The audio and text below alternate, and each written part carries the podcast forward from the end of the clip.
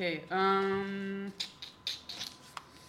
let me see. Keynote. We want a keynote today.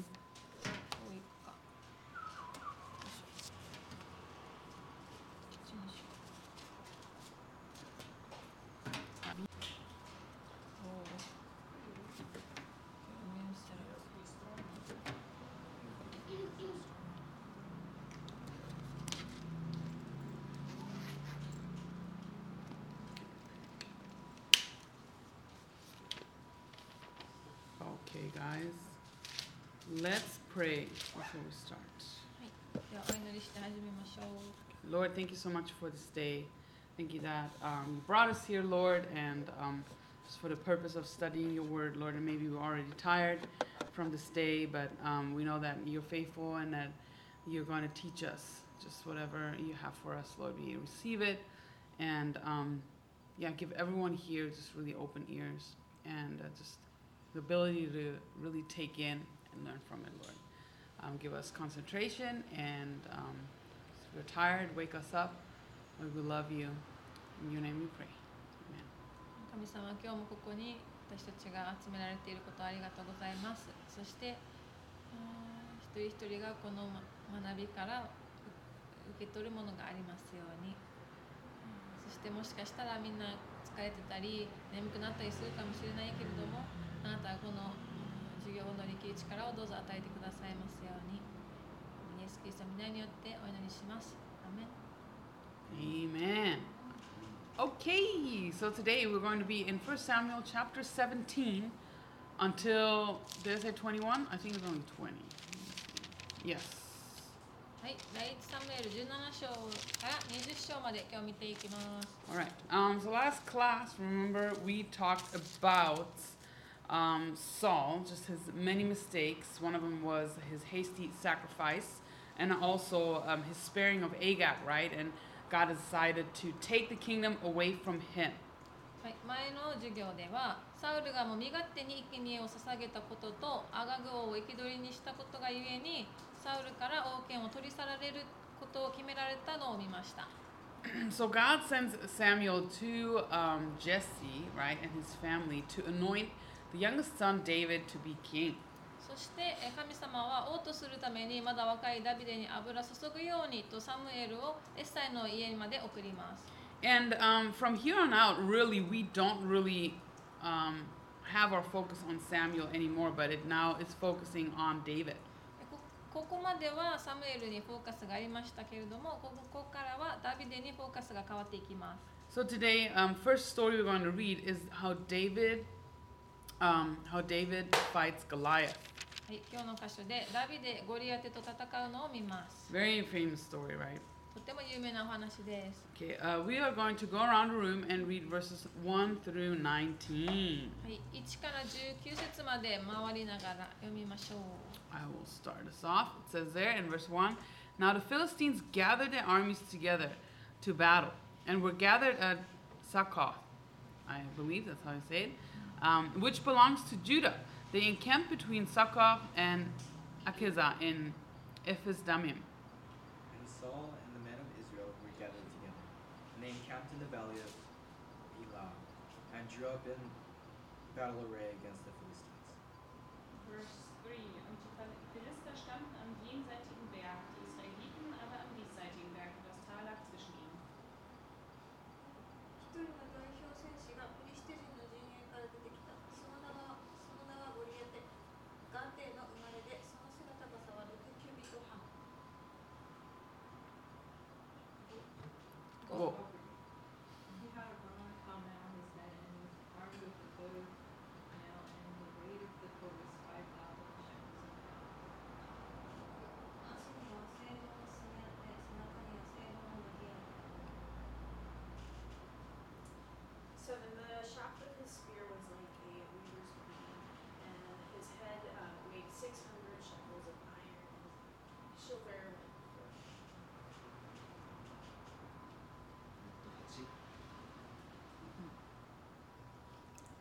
ゴリアテは突っ立ってイスラエル人の人列に向かって叫んだ。何のためにお前は出てきて戦いの備えをするのか。俺はペリシテ人、お前らはサウルの奴隷どもではないか一人を選んで俺の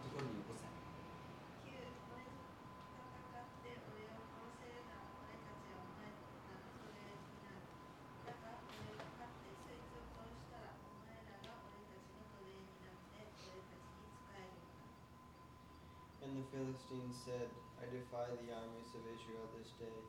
Give me a man that will that may that we may fight together. 11サウルとイスラエルのすべてはこのペリシテ人の言葉を聞いた時意気消沈し非常に恐れた12. Now David was the son um, of that Ephra- Ephrathite. Sorry, yeah, Ephra- Ephrathite. Oh, it is T H. Okay, of Bethlehem, Judah, whose name was Jesse, and who had eight sons. And the man was old, advanced in years, in the days of Saul. 13. The three oldest sons of Jesse had gone to follow Saul to the battle. The names of his three sons who went to the battle were Eliab, the firstborn, next to him uh, Adin- Adinadab, and the third Shammah. 14.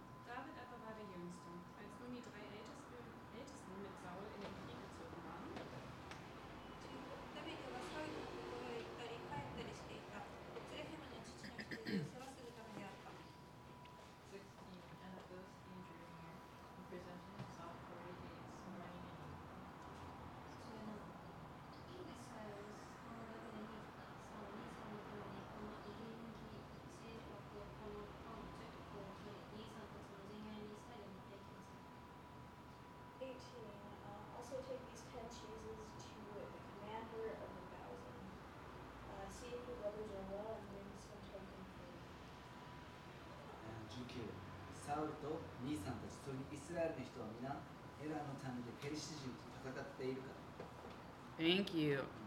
Okay, so here David and Goliath, um, the story unfolds, right? And they're meeting.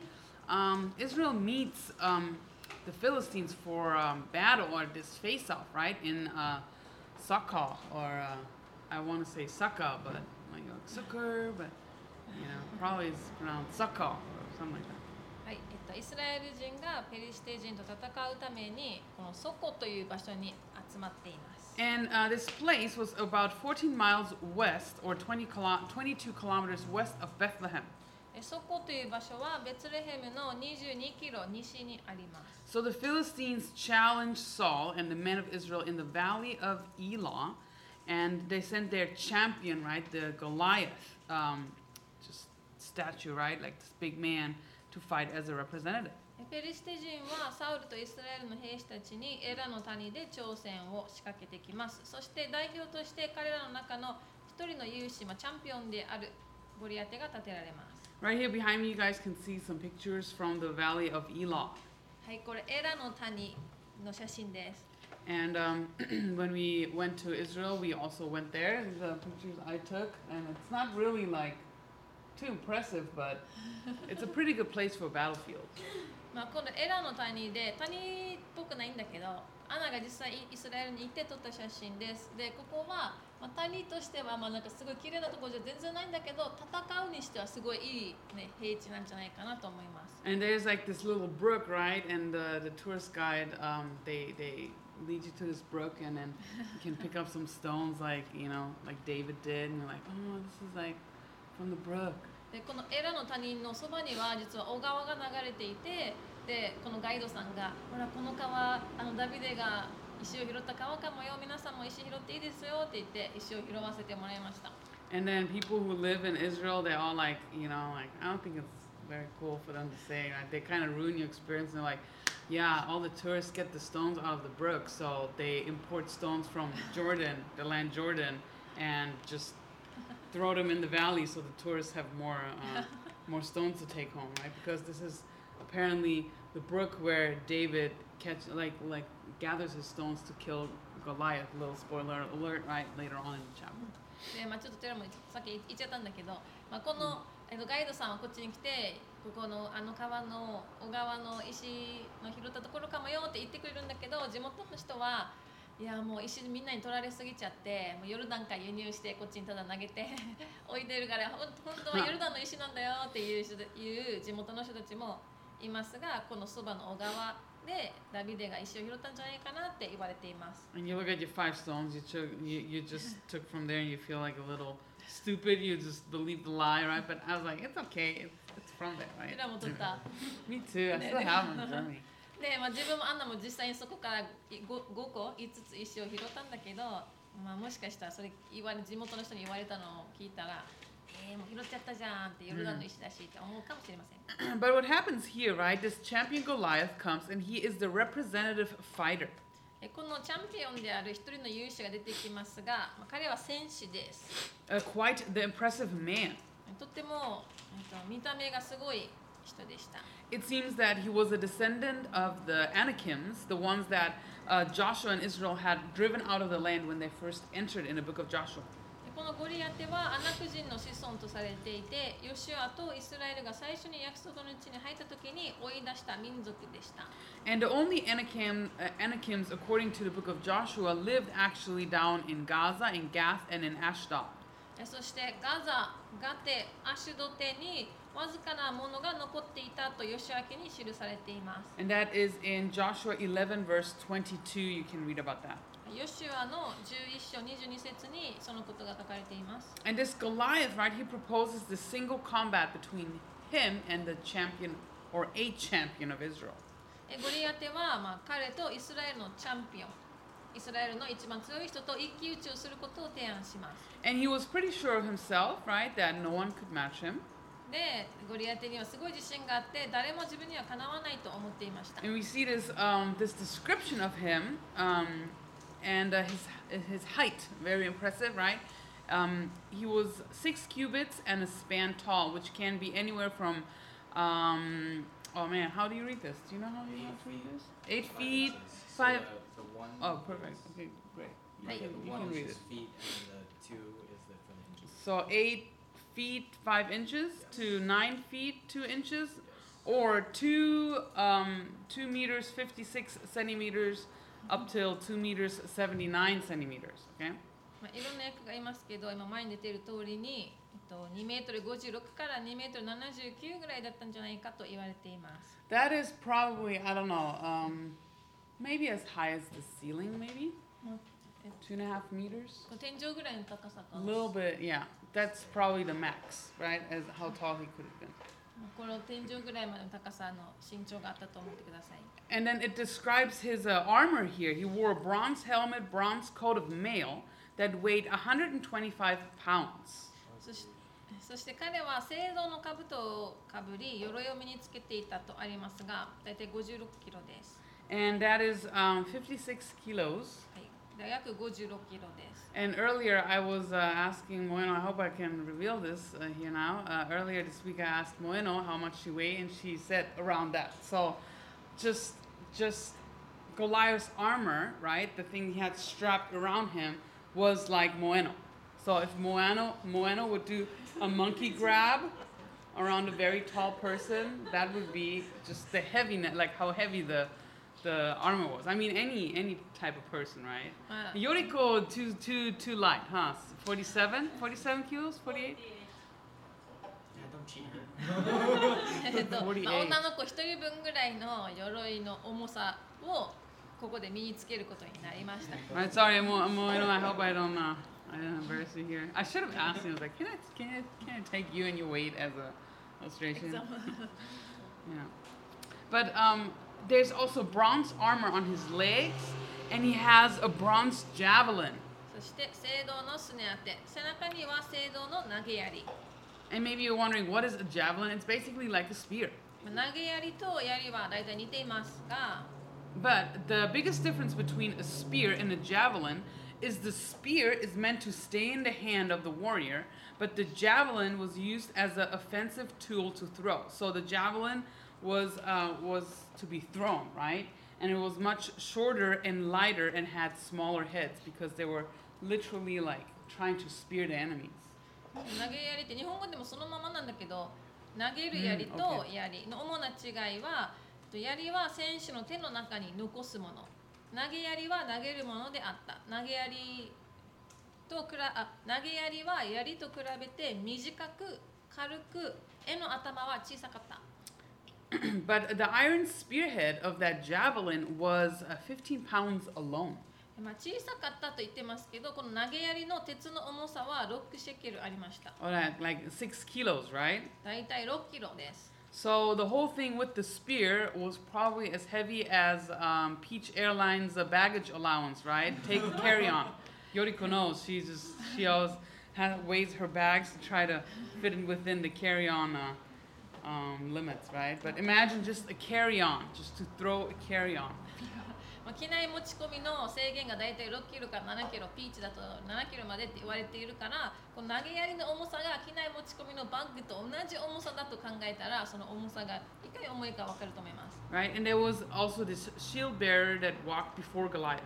そしてゴリアテの前には盾持ちが歩いていました In verse 8 and 9, we see that, that uh, Goliath yells his, his challenge, right? えー8から9節を見るとゴリアテが叫んで挑戦を仕掛けてきています And we see that his the victory won here would be um, in place um, of the victory for the whole nation. So whoever won would win for the whole nation.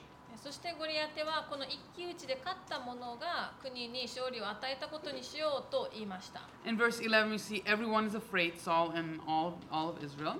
11節を見るとイスラエルまたサウルもこの言葉を聞いた時意気消沈して非常に恐れています And then in verse 12, we see that David is being introduced to this story here. えー12節からはダビデがこの話に登場します We read that his father was old and that his oldest, uh, three, three oldest sons had actually um, joined the, the war. ここでダビデの父が年老いていたことと彼の上の3人の兄がサウルの兵士であったことが書かれています And those three sons um, are named here, and we already saw them at the anointing of David, ju- a chapter prior. えそしてこの3人の兄弟の名前が出てきていますがこの3人は前の章で油注ぐ人じゃないかと言われたあの3人です Eliab, uh, Adimi- uh, Adimadab, Abinadab, and Shammah, right? はいエリアブ、アビナダブ、シャマ And um, yeah, so um, this happens here. And David, um, even though he was um, playing the um, playing the harp, right, For Saul, occasionally he would go back and tend to his father's sheep. ダビデはサウルのために、まあ、盾ごとハープを引きに行ってたんですけど、たびたび実家に戻って羊の世話をしていました。So David did not abandon his chores at home just because of the calling he had received at court. ダビデはえっと王宮で使えることを理由に家で任されたことをおろそかにはしませんでした You know, we can often face um, the same challenge, right? When something new comes around, even a new calling or something that seems important, um, just many things that we're in charge of, even our family, uh, can take second place. えー私たちにも同じことがよくありますなんか新しいこととか新しい責任とか新しく重要に思えることがあると家族とか後回しにしてしまうこともあるでしょう And we're um, really faced with the challenge of uh, not abandoning our responsibilities, right? And just really making sure that our respons- responsibilities are covered. で大事なのが自分たちが任されている責任をしっかり終えているかないがしろにしてないかっていうのを注目しないといけません It seems very um, insignificant here, but it shows that David had integrity, not abandoning his um, responsibilities. ここでバンってはっきり書かれ強く書かれているわけではないんだけれどもダビデがしっかり任された責任を忠実に誠実さを持って全うする姿が見られます And for all of you guys, for all of us interns, teachers, pastors, right? Um, just how our characters are are not necessarily seen in the big acts of faith or the big works that are done on stage, but how we deal with our small responsibilities? Do we have the integrity to still care for them? うんみんなも生徒だったりまたインターンもいたりスタッフもいたり牧師がいたりそれぞれが任されている責任をしっかり小さなことにも誠実さを持って全うしているのかってステージの上で出ている時だけその力が見えるのではなくて小さい働きをしている時にその誠実さがあるかないかというのが見られます。Right? But here, Goliath um, threatens Israel for 40 days, morning and night. えそして続けて読んでいくと昼夜ゴリアテはまあ40日間イスラエルに戦いを挑みました。 You know, this number could be taken literally or like an indicator for a long period of time, like we would say, this is taking an eternity or something like that. でこの40日っていう数字は文字通り受け取ることもできるし長い間という時の言い回しとしても取れますもうずっともう永遠とかそういう意味でも40日という言葉使われます And the men of Israel um, who were in battle, they were dependent on the supplies um, sent from home. So Jesse sends food to his sons through David and also some cheese for the superior, right? cheese? I was like, wow, how many cheeses again? I think uh, 10 cheeses, man. でも兵士たちのこの物資は実は実家からのものに頼っていたのでエッサイは息子たちのために食べ物をダビデに託しましたそしてチーズは千人隊長に10個届けるように言っています Right, and he, he's, he tells David, bring back word on how they're doing. So, uh, unless David would inquire and come back and tell um, Jesse, there was no way he could know of their well being. なのでエッサイはこうやってダビデを使わさないと自分たちの息子がどのような状況なのか知ることはできなかったっていうことです All right, let's read verses 22, um, verse 20 to verse uh, 37 here as um, David is kind of like introduced to this battlefield. はい、では20から37節まで Verse 20. あああはい30 37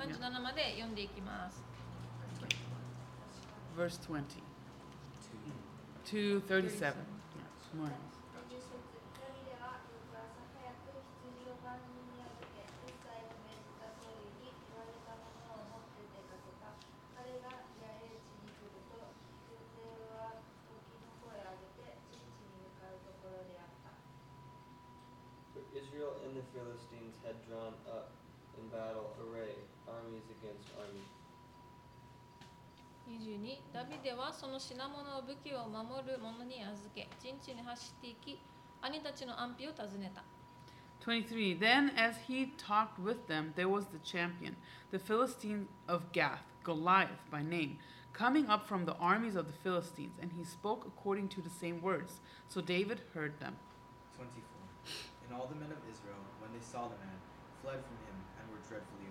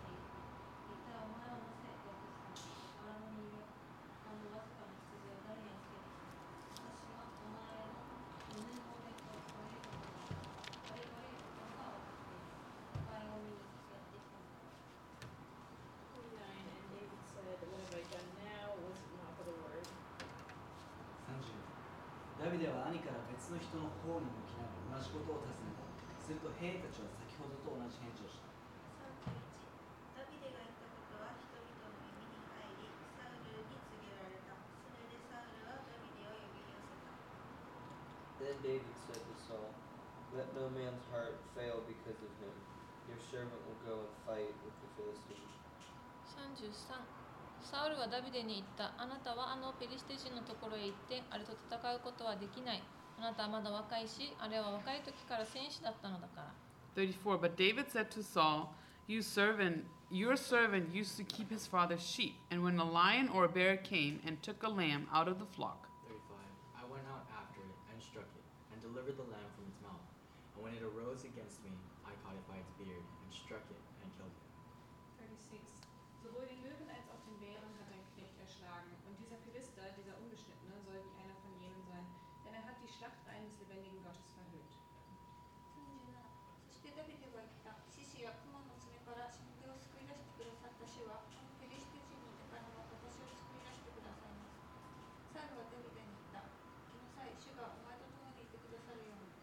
Thank you. Whew, okay, good job, guys. Okay, so David shows up to the battlefield where um, s- Israel is kind of like lined up. えっと、ダビデは、まあ、イスラエルが並んで整列しているその戦場に現れます。 And he finds his brothers, right? And then he hears, um, after he greets them, that Goliath is speaking these insults. そして兄弟を見つけ挨拶すると、まあ、ダビデがあ間違ったゴリアテが侮辱しているのをダビデが聞きました And then um, all the men of Israel, it says in verse 24, they saw the man, they fled from him, and were dreadfully afraid. そして24節を見るとイスラエルの人は皆この男を見た時その前を逃げて非常に恐れたとあります So it's like a second time they're afraid. So really, this man was, um, I mean, we know the end of the story, but they didn't, right? I mean, it must have been just so, um, really so, um, yeah, terrifying. Thank you. 自分たちはもう結末を知っているからまあ、すうん、 知っているからこうは思わないかもしれないけどここで2回目非常に恐れたって出てきているので人々は本当に心から怖がっていたことがわかります And um, they're talking a little bit in 25 here about that reward that Saul is going to give the man who will actually have the courage to fight Goliath. そしてまあ25節からはゴリアテを倒す者がいればサウル王からすごいものすごい褒美が与えられることについて話しています The king's daughter to marry, right? And tax free for you and your father's house for your life. 勝った者あ勝利した者には王の娘が与えられるそして父の家はイスラエルでは何も義務を負わなくてもいいこれにはもう税金を払わなくていいという意味があります So it's not just the warrior himself benefiting from this, but your whole family would be taken care of. And that is really a great motivator. なので戦いに勝った兵士だけじゃなくその家族の経済的優遇も受けられることはすごいモチベーションの上がるものでした Wouldn't you also be willing to do something great and heroic and daring if the reward was that your family, right? Your siblings, your parents, they all would be taken care of? えあなたも親とか兄弟までも優遇されるとなったら大胆なことに挑戦したりしようと思わないでしょうか Um, on another note, I personally think it's kind of interesting that no one's just like, no one is like, hey, why isn't Saul fighting this guy? でまあちょっとメモとして面白いのがなんで誰もえサウル王はなんで行かないのって言わなかったことが面白いなと思います Saul was the tallest man in Israel, right?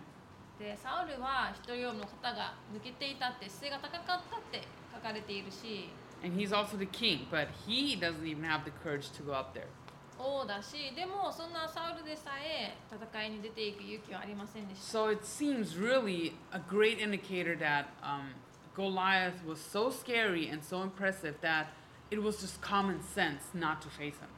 なのでゴリアテがすごく印象的で恐ろしい人だったからそんな人と戦いたくないと思う心情は当たり前だったとも言えます And in verse 26 and 27, David hears about the reward and he keeps asking the same question, right?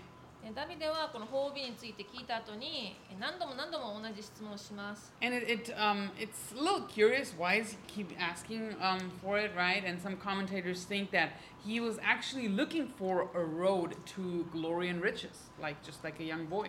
でここでまあ2度、まあえっと、同じ質問をしたことをある仲介者たちはダビデは富と栄光を得られることを望んだからその褒美が欲しいと思って聞いたんじゃないかと言っています Or maybe the situation called forth his courageous spirit. まあそれかこの状況が、まあ、彼の勇敢勇敢なスピリット勇敢な精神を、まあ、呼び起こすために2回も聞いたんじゃないかという人もいます Right when we do something daring, right? It's like, yeah, let's do it, right? You're a little bit scared, but you want to do it. ちょっと怖いけど自分に言い聞かせる感じという感じかな But of course, popular opinion, many agree that um, he was prompted by the Holy Spirit to take on Goliath. えでも多くの人がここでダビデは御霊によってゴリアテを撃つように促されたと言っています But here in verse 28, um, interesting, uh, his oldest brother rebukes him harshly. えー、と28節を見ていくと長男は、まあ、ダビデを厳しく怒っていますあ叱っています It says Eliab's anger was aroused, so it's clearly an overreaction here. ここで、えー、と兄のエリアブはダビデに怒りを燃やしてとあるのですごい過剰反応をしています And it really reveals uh, Eliab's anger in his heart and jealousy against his brother. えーそこの箇所からも兄がダビデに対して反抗心とか、えー、と焼いていたことを分かります And uh, really, um, or he throws a few things at David. そしてダビデにこんなことを言い捨ててます He says, Why did you come down here? Or he probably means, Why did you really come down here? でここで「お前は一体なぜやってきたのか本当に何でやってきたのか?」って聞いています Right? And then, who did you leave the sheep with? 羊を誰に預けてきたのか And then he accuses him, I know your pride and insolence. えそしてそのお前のうぬぼれと悪い心が分かっていると言われました You've come down here to see the battle. 戦いを見にやってきたのだろう Right? Um, he says, he uses these words pride and insolence, and actually the NLT says pride and deceit in verse 28. えっとこの28節のうぬぼれと悪い心を分かっているっていう箇所なんだけれど NLT 別訳ではうぬぼれプライドと欺瞞 騙すことと書かれています The, uh, the Hebrew original text actually describes it as pride and willfulness. えでもヘブル語でのえっ、と元々の言語ではうぬぼれとこれ Willfulness, like, like doing what you want, like, you know. まあ、わが like- ままみたいな感じで Mm, 書かれています。 so Eliab obviously was not happy David was here, but accuses him of wrong motives. エリアブはダビデに会えたことを喜ばず、ダビデが間違った動機で訪れたことを責めていました。Um, notice here, Eliab was the one that Samuel was so impressed with uh, by his outward um, just appearance, just a chapter before.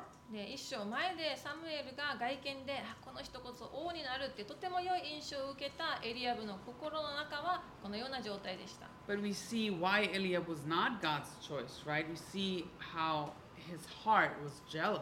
でここで彼の心の中の内を見ると神様がこのものを選ばなかったっていうことがわかります。 Maybe um, because Eliab was the oldest and David was the youngest, Eliab uses this time, like other times, right, to lash out against uh, the youngest. もしかしたらエリアブは長男でダビデは末っ子だったのでエリアブはこの機会でダビデに対してまあいろいろとぐさぐさと吐いたのかもしれません Proverbs 27, verse 4 says, Wrath is cruel and anger is outrageous, but who is able to stand before envy? 信玄の27章4節にはこうあります憤りは残忍で怒りはあふれあぶれ出るしかし妬みの前には誰が立ちはだかることができよう Charles R. Swindle says, Isn't it interesting how we can so easily and readily see our own guilt in someone else's life? Who really had the insolent, wicked heart? Eliab, the brother. チャールズ・アル・スウェンドルさんはこうも言っています他人の人生を通してみれば簡単にそそして容易に自分も同じだなと気づかされると思いませんかえ本当に横暴な心を持っていたのは誰ですか兄のエリアブでした You know, some commentators believe that um, Eliab here was jealous because, you know, he remembered that anointing that um, David had received. ある仲介者たちはここでエリアブが実は嫉妬していたのではないかと言っています。なぜならばダビデが油注ぎを受けたのを覚えていたからです。Also, now David had already been um, introduced to court, and Eliab probably didn't want to see David being honored in an heroic act uh, on top of that. そしてもうダビデは王宮に仕えるものと変えられていたのでエリアブはここでダビデが英雄的な、まあ、名誉を与えられるのを見たくはなかったからだとも言って And the anointing of David might have just, um, you really just done too much, right? Just per- hurt his pride um, so deeply. 自分じゃなくてダビデが末っ子のダビデが油注がれたことが彼のプライドを大いに傷つけたとも考えられます How do we feel when others are being preferred um, before us or honored openly? えあなたはどう感じるでしょうか目の前で自分以外の人が好まれて公に称賛されているのを見たらどうでしょうか Are we excited for them or do we get bitter about it? あなたはその人とその人のことを喜ぶでしょうかそれとも苦い思いを持つでしょうか If one of our classmates, right, gets praised by a teacher or no, noticed, right, for a service or even gets credit over you, do you get jealous? えー皆さんあなたのクラスメートが先生から褒められたり彼らがした行いに気づいてもらえたりした時にあなたはやきもちを焼きますか Right? It's good to be honest here with, with ourselves. はい、まあ、正直になることはいいことです Because uh, remember what I told you beginning of the semester, right? The first thought you have shows who you are, but the second thought you have shows who you will be.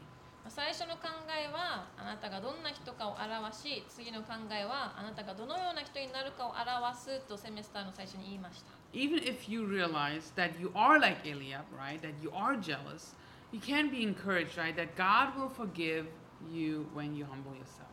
でもしかしたら自分やきもち焼いてエリアブみたいだなと思っていたら励ましは神様はあなたがへりくだったらんと許してくれるということを覚えてください You know, I gotta be honest, I kind of, um, you know, feel with Eliab here, right? I I felt like this before. えアナもちょっとプチエリアブな時があって And um, I think um, the last time I really noticed that I was feeling jealous was um, in Germany. えーその焼き餅を焼いたってこの焼き餅があるっていう感情に久しぶりに気づいたのがドイツに帰った時でした Or maybe um, incident um, I can share, right? Not just like, oh, I never feel jealous. So it's は not い like that, but はい、まあ一つのお話としてこのドイツに帰った時です you know, I was in Germany, and my friend uh, was also working at a church, and she was able to afford a really nice apartment. え同じく教会で働いているこの友達がいるんだけれどもすごい綺麗なアパートに住んでいるのを知りました She uh, was able to afford really nice clothes and uh, really nice makeup. それだけじゃなくってとても素敵なお洋服とまたメイクも持っていました right? But her spending uh, seemed very effortless, right, and well in, uh, invested, right? She wasn't wasting her money. She was just really good with her money. That's why she could buy um, just good stuff. まあ彼女のお金の使い方はとてもはっきり明確で、まあ、正しく使えていて彼女は決して無駄遣いをしているわけではありません、まあ、無駄遣いせずに賢くお金を使っていたので裕福な裕福っていうかのような生活をできていました So I wasn't just jealous about just her good lot in life or just a nice opportunity she had, but also about just how she had this clarity of her finances and was able to really spend her money so well. It was clearly like she was smart with her money, and I felt bummed out about myself that I didn't have this clarity over my finances.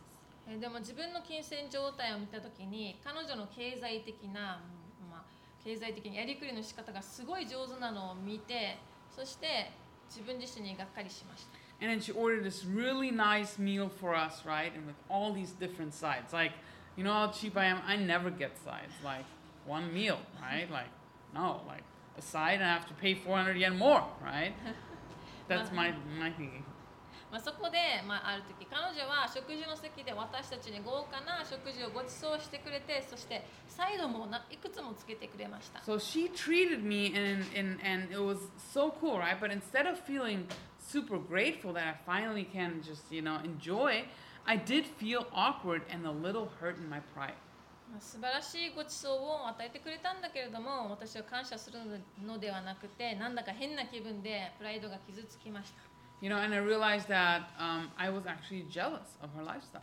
えでも後で彼女のライフスタイルに、まあ、嫉妬していたんだなって気づきます right? And um, Eliab here, right? He did not control his jealousy and he lashed out at David. えエリアブはここで感情をコントロールすることなくダビデに全て吐き出しています When we feel jealous, right, do we realize it and bring it to God or do we just let these feelings linger? 自分たちの中に嫉妬心がある時にあなたは神様にそれを捧げるかそれともその思いをそのまま出してしまうでしょうか David here, he defends himself, verse 29, and says, What have I done now? Is there not a cause?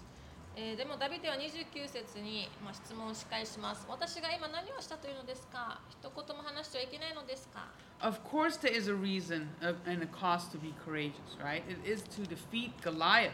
もちろん声を出してまた勇気づける必要がありましたそれは誰ゴリアテを倒すためです So um, David, he picks his battles here. Um, he chooses to answer his jealous brother very calmly and save himself, self his, save his energy for the real battle ahead.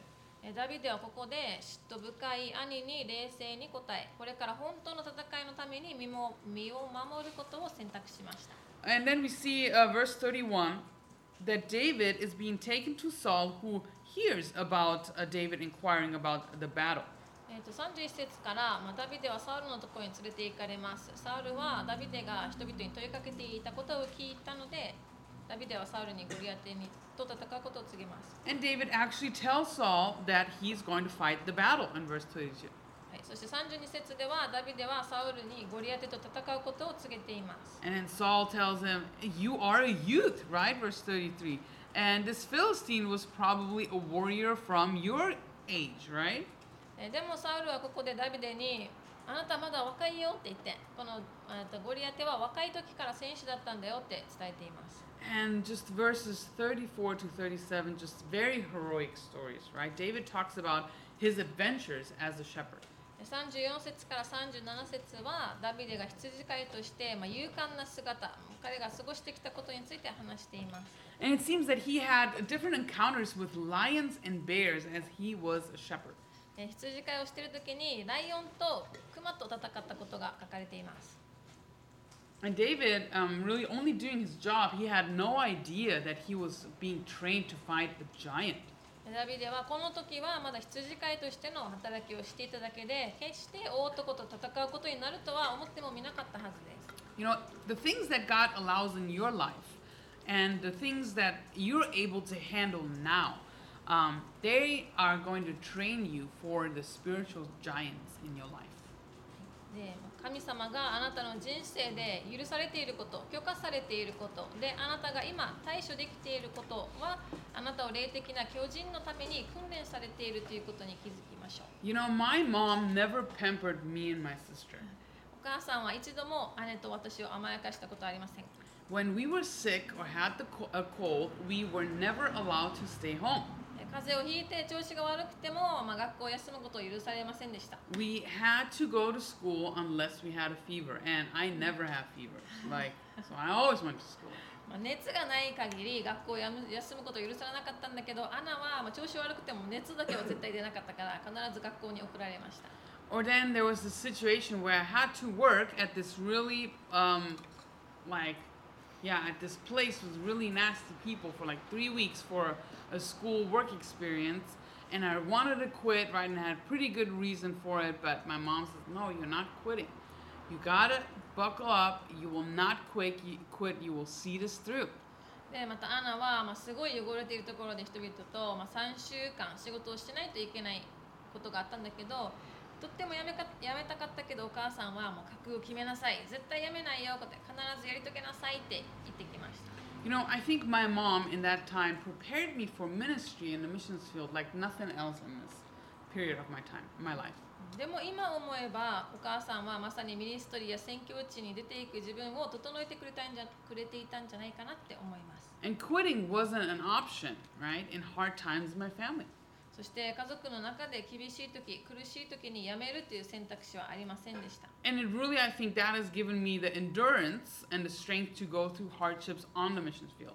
そのように育てられてきたから、まあ、宣教地で難しい状況に耐えられるように力が与えられたと思います。And I mentioned this um, last class already, right? We were always so impressed with how courageous David was. But actually, David's kingly heart was shaped in the sheepfold and not here during the fight with Goliath. 前のクラスでもちょっと触れたんですけどダビデの王としての心は羊の番をしている時に形作られたものであった、まあ、王となってからではなくてこのゴリアテとの戦いの時ではなくて羊の番をしている時に形作られました And I think, you know, for all of us, our heart of service is shaped here in the now, in Bible college, not in the future when we arrived in our ministry. そして将来使えるための心は今ここバイブルカレッジで皆さん形作られているはずです将来のミニストリーの場で形作られるものではありません Whatever God is calling you to do in the future, He is preparing you now. 神様が将来あなたに召されていることのために今あなたを整えておられます Right? So the lions and bears you're facing now, they're preparing you for the real giants. なので今皆さんが立ち向かっているクマやライオンは後に来る巨人のための訓練やその時に備えるためのものです And we often have this this uh, image. Oh, if this period of my life is over, life's going to be easier, right? And we're like, oh, in the future it's going to be easier, but it's never easier in the future, right? まあ人生でこの時期がお終わればああもう人生ちょっと楽になるかなと思いがちだけど、まあ、この先にはもっとすごいものが待っていると思っていても間違いではありません Uh, look at in verse 36. Um, as uh, David is talking about what he did to both the lion and the bear, he killed them. He says, This uncircumcised Philistine will be like one of them. そして36節であの割礼を受けていないペリシテ人もこれらの獣の一匹のようになるでしょう Right? So David was confident God is going to deliver me in the same way as he did before. 以前神様が私を助け出して救い出してくださったように今回も私を助け出してくださると確信がありました And then uh, Saul doesn't oppose any longer, right? He's like, okay, go uh, and the Lord uh, be with you. でサウルはもうこれ以上問いただすことはなくじゃあ神が主があなたと共におられるようにと送り出しています Okay, let's finish the chapter, verses 38 through 58. はい、では38から58まで読んでこの章を終わらせましょう I don't really remember who uh, left off. 気がします。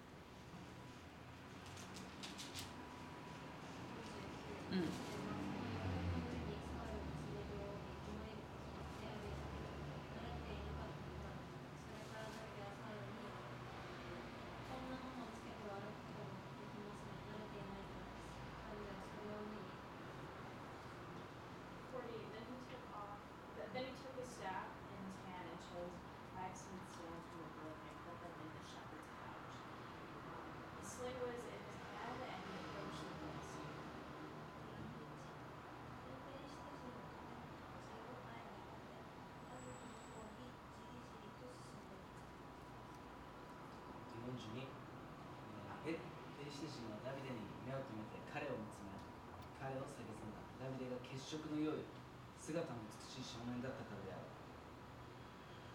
42 or 43. 43. So the Philistines said to David, I am a dog that you come to me with sticks.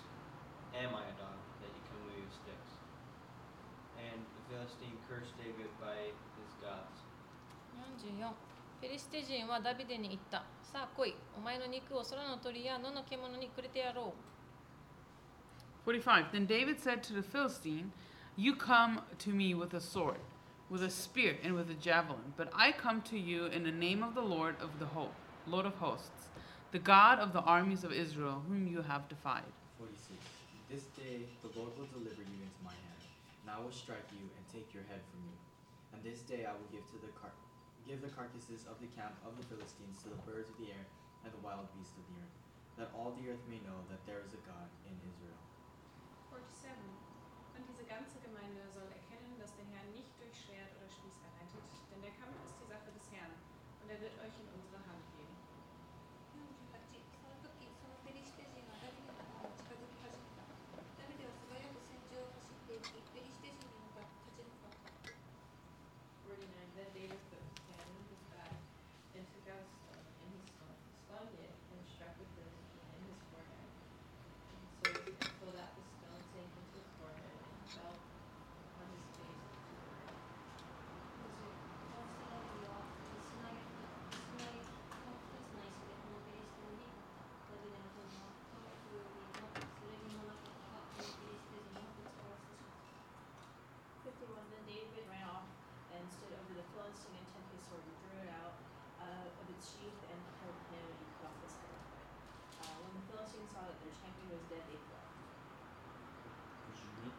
スラエルとユダの人々は立ち上がり鬨の声を上げてペリシテ人のガイの谷間に至るのですそしてエクロンの門までをそれでペリシテ人はシャライムの道にガテとエクロンに至るまで刺し殺されて倒れていたイスラエル人はペリシテ人を追撃から引き返してペリシテ人の陣営を略奪した 54. And David took his head of the Philistine and brought it to Jerusalem,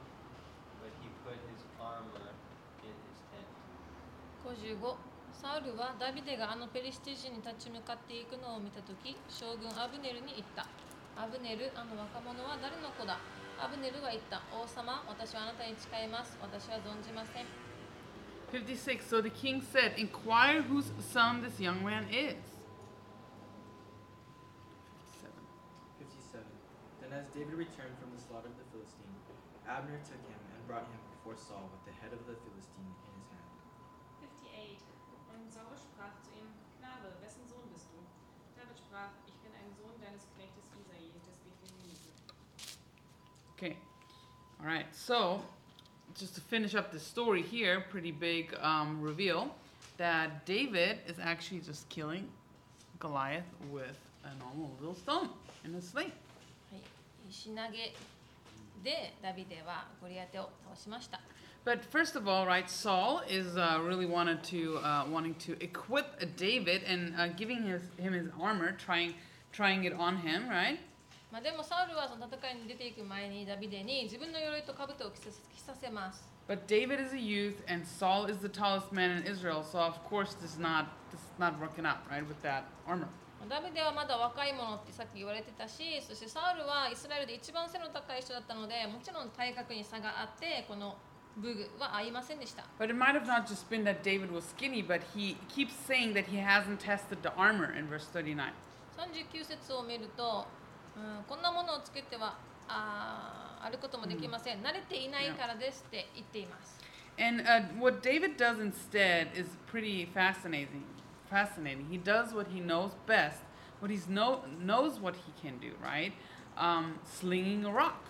でここで、まあ、慣れていませんって言ったけども、こダビデは自分がいつも使って慣れている投石、石投げを使います。 He doesn't try to be a swordsman, what he's never learned. He doesn't try to put on extra protection, right? But he fully relies on God that his preparation up to this point is sufficient for this challenge ahead. 彼はここで突然、まあ、剣を使って戦士としよしようと戦士となろうとしたのではなくまた体に、まあ、エキストラの何か武具をつけたのでもなく今までの十分整えられたことを発揮しました And we see he takes his staff, he chooses five smooth stones and puts them in his bag, and then he grabs a sling.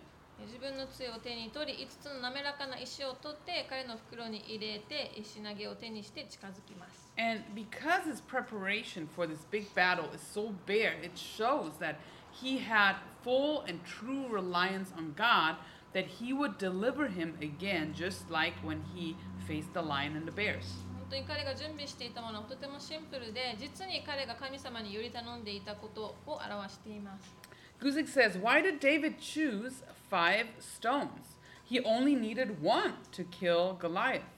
Some suggest, somewhat, somewhat humorously, that it was because Goliath had four relatives who were also giant, whom David and his associates later killed. えーグージクさんはここでなぜダビデは5つの石を選んだのかと言っていますゴリアテを殺すには1つの石で十分だったはずだがでもある人はこうも言います興味深い話でゴリアテには兄弟がいただろうとされているゴリアテには他に4人の兄弟がいたので後にダビデとその仲間によって兄弟も殺されるだろうと言って準備した And as uh, Goliath um, sees David, he mocks him and he says, Am I a dog? えゴリアテはダビデを見てもそのか彼の外見を見て彼を罵っています俺は犬なのか、This is actually worse than it sounds. まあ、これは実はまあ聞こえよりももっとひどい意味を持っています。Dog was the Hebrew word kaleb, which is used in passages like Deuteronomy 23 for male homosexual prostitutes. えこの犬っていう言葉ですけど言語を見るとヘブル語でカレブと言います。でこの単語は新明記23章18節などに出てくる神殿男章または男性の娼婦に使われた言葉です Right, and you guys just understand this implication that uh, that da- that um, Goliath is saying, right? でここでゴリアテがダビデに対してもう男らしさのない侮辱さをここで伝えています So he sees David and he says, "Hey, this is really an an insult to my manhood." えーそして、まあ、今言っちゃったけどゴリアテはダビデをゴリあゴリアテはダビデに対して男らしさがないってこれは俺への侮辱だと言っています And David's reply is so cool, right? 45 to 47, he says, um, You come with weapons, but I come in the name of the Lord. 45節から47節でそのダビデの返答はお前は槍と剣とで投げ槍とを私に向かってくるが私は主の皆によってお前に立ち向かうのだと言います And he even prophesies um, hi- about his victory over Goliath and says that this will happen so everyone will see God's glory. でそしてゴリアテに勝利することをすでに予言もしていますそれはえこれが起きるのは人々が主の栄光を見るためであると言っていたことからです And he says these famous Phil Wickham words, right? The battle belongs to the Lord. そしてフィル・ウィッカムさんの有名な言葉すべての戦いは主のものである Right? Battle can be just war or battle in the Greek, in the Hebrew. Sorry. あ Um, あここここで yeah, ね in Hebrew. Yeah. はい、この戦いは主のものですけど、えー、と戦いそのまま、まあ、戦とか戦いっていう意味がえ言語であります。 And I think we all agree that the moral of the story of David and Goliath is not that a small man can win against the giant, but the moral is that the small man wins against the giant because the Lord does the fighting. このダビデとゴリアテの話のモラルが小さいものが大きな巨人に勝てたという話ではありません。でももうこのここで言いたいことは小さいものが巨人に勝てたのは主が戦われたからだということです。And this whole fight you read here is just a great description on how the battle is the Lord's, right? この箇所を通して本当に戦いが主のものであるってすごいわかると思います。Goliath attacks, right? David shoots his rock and it dives into Goliath's head, right? Boom! えゴリアテが剣で攻撃しようとするとき、な石投げで石を投げて、石はゴリアテの額に食い込んだとあります。 Not much else going on, right? Just Goliath is dead. それ以上のことは特になくて、もうゴリアテは倒されて死にました。 Right? David just did like kaboo, right? What he did best probably was a very capable sling man, right? Because Israel had was known for the good what are sling shooters? How do you say it in English? Sling shooters. We read that actually in Joshua. But um, David does what he do, do, can do best, and God guides the stone into Goliath's brain. まあ、イスラエルは吉明にもある通りにこの石を投げるのすごい得意な人々だったんだけどここでその石投げを使ってゴリアテを倒しました And then David takes um, Goliath's sword and chops his head off. そこでダビデは彼の剣を取って首をはねます And then all the Philistines flee. すべてのペリシテ人は恐れて逃げました right? Um, um, commentator Clark says this battle was won out with the sheep. In those lonely hours, alone with the lambs, David talked to God and took and took a lot of target practice with his sling. Now his communion with the Lord and his skill with the sling are both used by God. えっと、仲介者のクラークさんはこう言っています。 この戦いは羊と外にいる時に勝ったようなものだ。子羊たちと二人きりになった孤独な時間にダビデは神に語りかけ、またこのスリングを使ってたくさんの射撃練習をしました。今、首都の彼の交わりとこの彼のスキルは両方とも神によって用いられています。David didn't try to impress anybody, right? ダビデは誰かに褒めてもらったり称賛を受けるためにしたのではない。He just ran did his thing and God led the situation.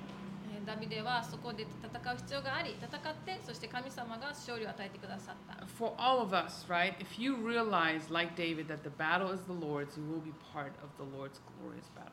そしてダビデのように私たちも神様があー戦ってくださる戦いをた戦いそして勝利を得ましょう And Israel chases the Philistines and plunders them. And David, very interesting, it says, verse 54 David brings the head of Goliath to Jerusalem. えっとダビデがえー面白いことにまあ興味深いことにエルサレムにゴリアテの首を持ってくることが54節に書かれています At least that's what it says here. We don't really know when this is taking place. Maybe eventually, after David would um, conquer Jerusalem, about 20 years later in the future, this happened here, right? うんえっと、ダビデが、まあ、直後にこの彼の首を持ち持っていたのかそれとも本当にエルサレムを統治して征服した時に起きたことなのかは分かりません Because at this point here, Jerusalem was not uh, con- conquered by Israel, right?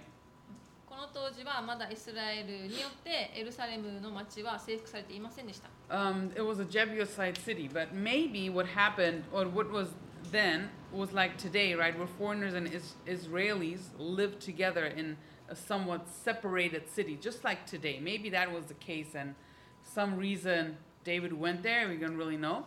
まあ、今みたいにもしかしたら今みたいに外国人もイスラエル人も一緒に住んでいて町が分けられていたのかもしれないけれどこの当時はまだイスラエルによって征服されていませんでした But it's more likely that the commentator here who wrote this, not the commentator, the writer of 1st and 2nd Samuel, is living way past in the future, right? And is just recounting what's happening and saying um, that David is bringing the head to Jerusalem later on.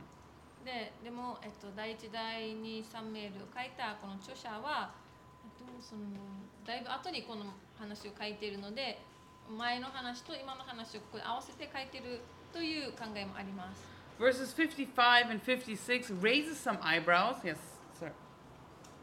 You said David took Goliath's head 20 years after he Yes. killed him. hmm ボーンズ I also researched how he preserved it. You want to know? That's my other question. Uh, commentators believed he pickled his head. はい、まあさっき、あ Yeah. This is what I researched, guys, during the week. But はい、アナが実はさっき、えっと、えっと、ここで直後に ゴリアテの首をエルサレムエルサレムに持ち帰ったのか、それとも20年後、イスエルサレムの町を征服した時に持ち帰ったのかって言ったんだけど、それに対してオースティンが20年後に首を持ち帰るってどういう状態って言ったんだけど、アナが調べたこのリサーチによると、つつけた？なんていうの？ピックをした。yeah, Skimono. つけ Because uh, down here later on, right in the verses here, it shows that he actually gives the head to Saul. So Saul probably preserved it, right, kept it as a trophy, and then later on, when David becomes king, he takes it to Jerusalem after he, um, he, uh, yeah, 後 conquers に Jerusalem. ダビデがサウルにこのゴリアテの 頭首を献上してるからそこからサウルがこう処理をしたんじゃないかって考えられていて、うんその頭を残したのはこの勝ったトロフィーみたいな感じで勝利の印として残されたと言われています。Later on, I will look up how long uh, you can pickle a head. Okay, I promise. あと Just 後で. No, not kidding. I want, I want to see. アナがちゃんとどれぐらいどれぐらいまで頭つけることができるのかって後で調べるそうです。But anyways, as you're reading, sorry, almost time for a, for a break. and I know you guys are dying here. Um, I know you guys are tired, but verse 55 and 56, right? It's a little curious that they all of a sudden act like they don't know David. はい、55から56ちょっと面白いっていうか突然みんながダビデ知らないみたいな感じに書かれてます We read about Abner here. He was the commander of uh, the army. And it seems like Abner doesn't know David, and maybe he was the only one in this equation here that didn't know David. えここで将軍アブネルが登場するけれども彼は、えーダビデ知りませんって言っています right? Even though David was in court to play music, it, Abner might have not seen him, right? Even though it says that David was his armor bearer, right? Maybe Abner was not into details. I don't know. Commander of the army. I don't know. うんアブネルが将軍だったことだったり、まあ、兵士として働いていたことからダビデは王宮に仕えるものだったので接点がなかったと考えることもできますなんで知らなかったのかは分かりません But it uh, seems like that Saul actually only knew David superficially, kind of like, oh yeah, you're the boy. You're the, you're the boy that plays pretty well, right? And didn't care too much about him Until this happened. He was like, hold on, research his family. Who is this kid? And everyone's like, I don't know, right? And they just like Google him real quick. でサウルはここで、まあ、ダビデは王宮に仕えてるあああの弾くの上手な子だよねというぐらいにしかダビデのことを印象はなかったのが分かりますここでアブネルって彼彼とまた彼の家族について調べなさいってここで言ってるからです So, um, verse 57, right? He gives Saul the head of the Philistine. And then in 58, it seems like that David is then officially um, and um, formally introducing himself to Saul.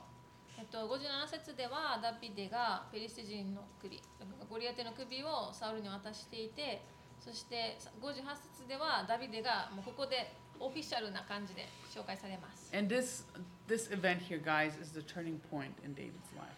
ここはダビデの人生のターニングポイントです。From here on, he would be- become a public figure, right? The deliverer of Israel, right? And known for this big, big victory and be one of the chief men among uh, Saul's warriors of war. 彼は公に人々に知られるようになり、またイスラエルの助け出として知られ、そしてサウルの選手の長としても知られるようになります。All right, let's take 10 minutes break, okay? はい、10分休憩します。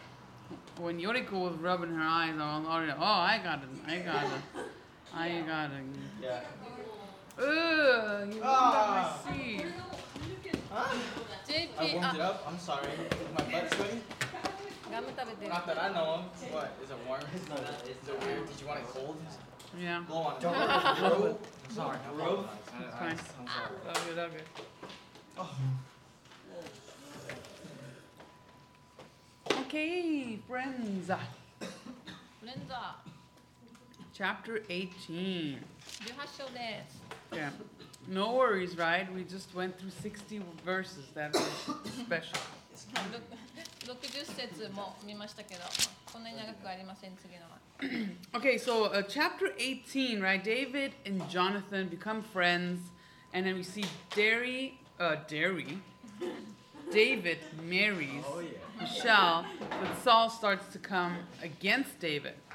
はい、18章でダビデとヨナタンは友達になり友情を築きダビデはミカルと結婚したがあーサウルは次第にダビデに対抗してくるようになります And before uh, we um, start reading, right? And you guys know, following chapter 17, I already mentioned David's heroic victory over Goliath really catapults him into this new position. His life will drastically change. 17章にで言ったんだけどダビデのゴリアテへの勇敢な勝利の後人生が一気にもう大きく変わります He's going to become a famous warrior, right? Skilled and very blessed in all he does.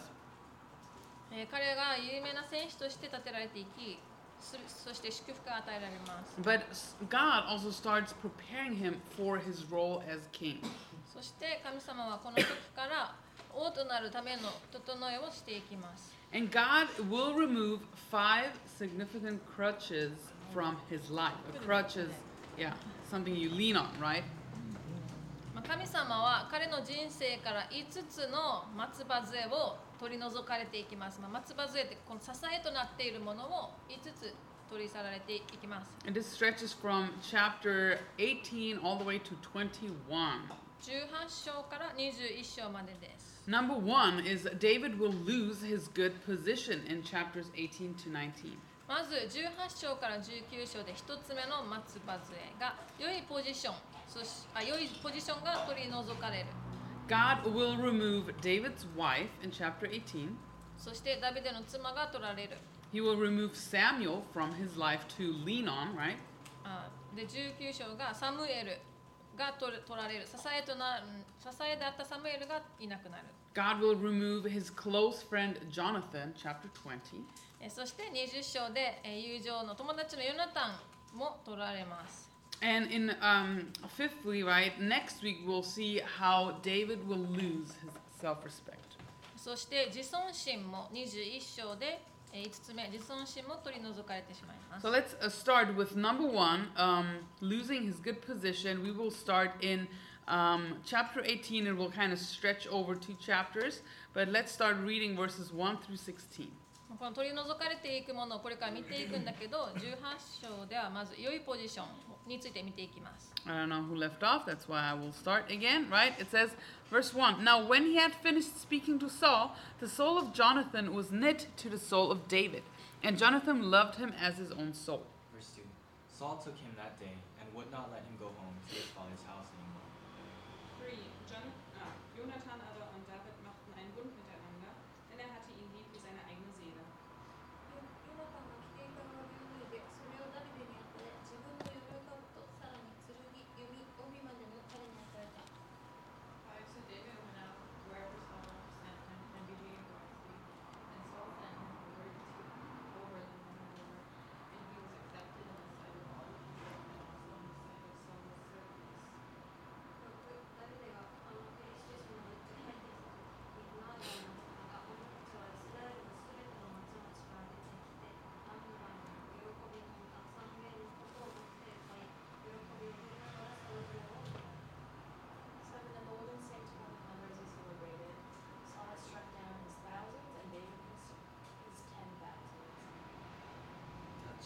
サウルはこの言葉を聞いて激しく怒り不機嫌になっていたダビデには万といい私には千というあるにないのは多いだけだ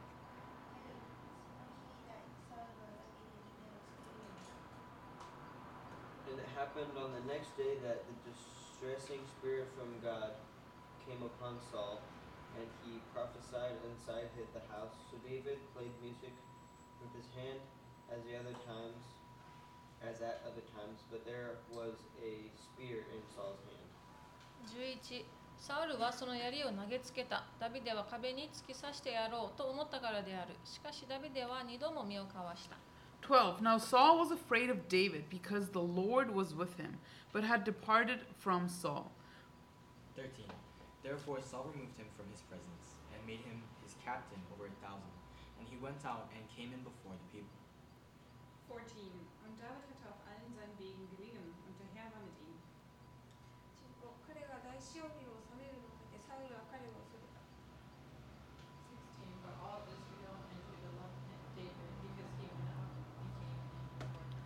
All right. Thank you. Okay, so we see verse 1, this brotherly friendship starting. Um, David and Jonathan become friends. Their soul are knit together. はい、一節から兄弟愛が見られます。二人の心が結びついたとあります。The meaning here means that um, the life of Jonathan is binding up with the life of David. このダビデの心に結びついたの意味、言語での意味は、ヨナタンの人生はダビデの人生と絡んでいたっていう意味があります。right? Pretty rare to have just this deep friendship, right? But um, it happened to David and Jonathan. とても珍しいぐらい本当に2人は親密な友情関係を持ちましたが、ダビデとヨナタンにはその関係がありました。Like this is not a magical Disney moment, right? Where you're like, oh, they're caught up and they're bound or whatever, right? um, I s- assume they really noticed um, their connection as they're starting to spend time with each other and became close. まあ、ここで、まあ、ディズニーのワンシーンみたいな感じで、はーって結びついたわけじゃなくて、ここで2人の関係が、まあ、どんどん親密になっていった、友情が深まったっていう意味です。Voss commentary states presumably the deep love on the part of Jonathan was twofold the beautiful qualities he saw in David and um, the Lord's presence with him. と、ボスさん、仲介者はまたこうも言っています。ヨナタンのダビデへの深い愛は2つ、2通りある。素晴らしい素質を見たというのと、主の臨在が彼と共にあったからである。Proverbs 18:24 says, "There are friends who destroy each other, but a real friend sticks closer than a brother." That is NLT. はい、えっと信玄の18章の24節を見ると、滅びに至らせる友人たちもあれば、兄弟よりも親密な者もいると書かれています。 All right. Uh, Saul then takes David to be him, with him permanently. So David and Jonathan really deepen their friendship. They make a covenant and they spend a lot of time together. And Jonathan loves him as his own soul. えーサウルは、まあ、読み進めるとその日からダビデを召し抱え父の家に帰らせなかったとあるのでそれも相まってダビデとヨナタンは友情を深めていきました、And um, he gives him his personal weapons and armor. えーそして、えー、とヨナタンは自分の同じ自分のほどダビデを愛していたので彼は個人的な武器と武具をダビデにあげます And um, kind of like giving away your clothes or your armor at that time really meant giving away yourself. えー当時、えー服をあげることまた自分自身の武具をあげることは自分自身をあげることと一緒でした And really, in many ancient cultures, this was um, really, um, um, really norm- a normal thing to do. But we, I think, we see really a symbol of Jonathan giving away away his right to kingship to David. えー多くの古代の契約では契約を交わす際に衣服を配ることがありますがここではヨナタンがダビデに王権を与えるっていう象徴も見られます。You know, maybe he didn't see it at that time, but we know that this transfer of kingship will be acknowledged by him in 20, uh, chapter 23. ここでは王権を与えることの必然性が見えなかったかもしれませんが後に分かるようになります。23章 So Saul is now sending David out to war, and David behaves wisely wherever he goes, right? Gains prestige, respect in front of the people in Saul's staff. Verse 5.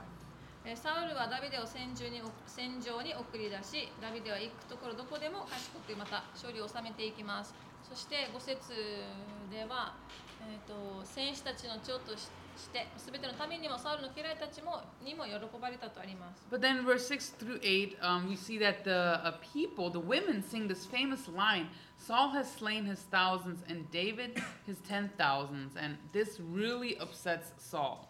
えー6節から8節を見るととても有名な言葉で女たちが歌っていたことが書かれていますサウルは千を打ちダビデは万を打ったこの言葉はサウルをとても怒らせました You know, this song um, does have kind of like the annotations of David being honored as king, so Saul is not that much out of line being mad about this song.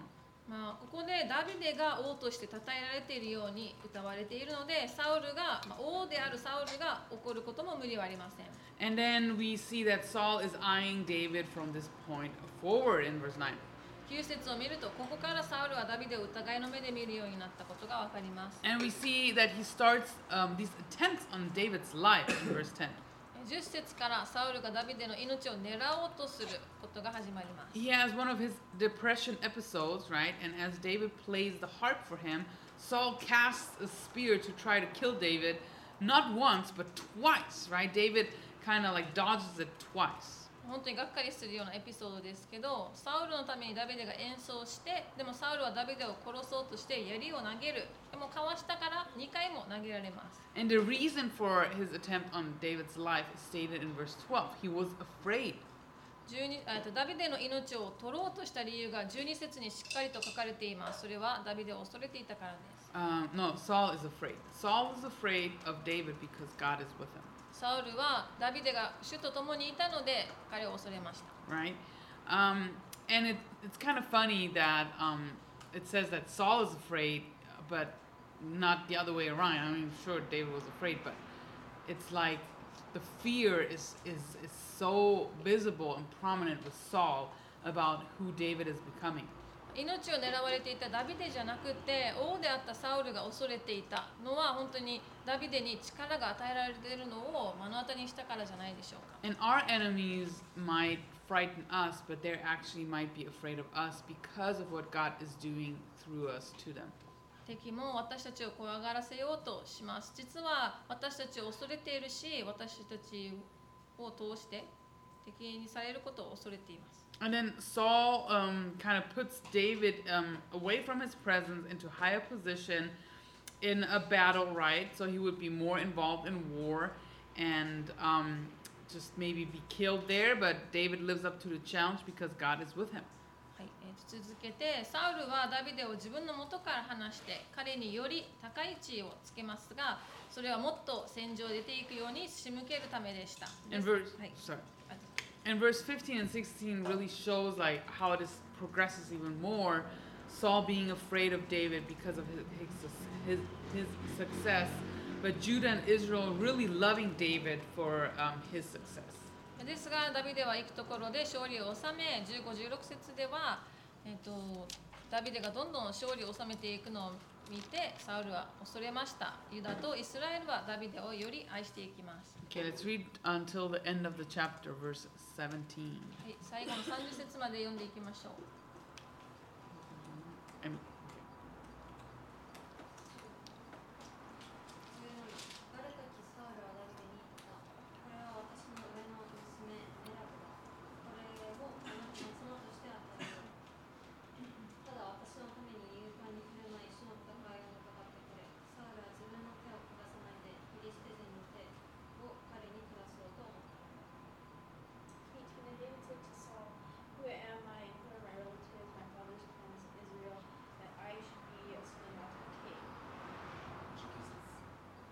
ところがサウルの娘メラブをダビデに与えるという時になって彼女はネホラ人のアディエルの妻として与えられた10節サウルの娘ミカルはダビデを愛していた。そのことがサウルに告げられた。そのことはサウルの目には良いことに思えた。 So Saul said, I will give her to him, that she may be a snare to him, and that the hand of the Philistines may be against him. Therefore Saul said to David, The second time you shall be my son-in-law today. 22そしてサウルは家来たちに命じたダビデに密かにこう告げなさい聞いてください王はあなたが気に入り家来たちも皆あなたを愛しています今王の婿になってください So Saul's servants spoke those words in the hearing of David. And David said, Does it seem to you a, a light thing to be a king's son in law, seeing I am a poor and lightly esteemed man? 24. And the servants of Saul told him, saying, In this manner David spoke.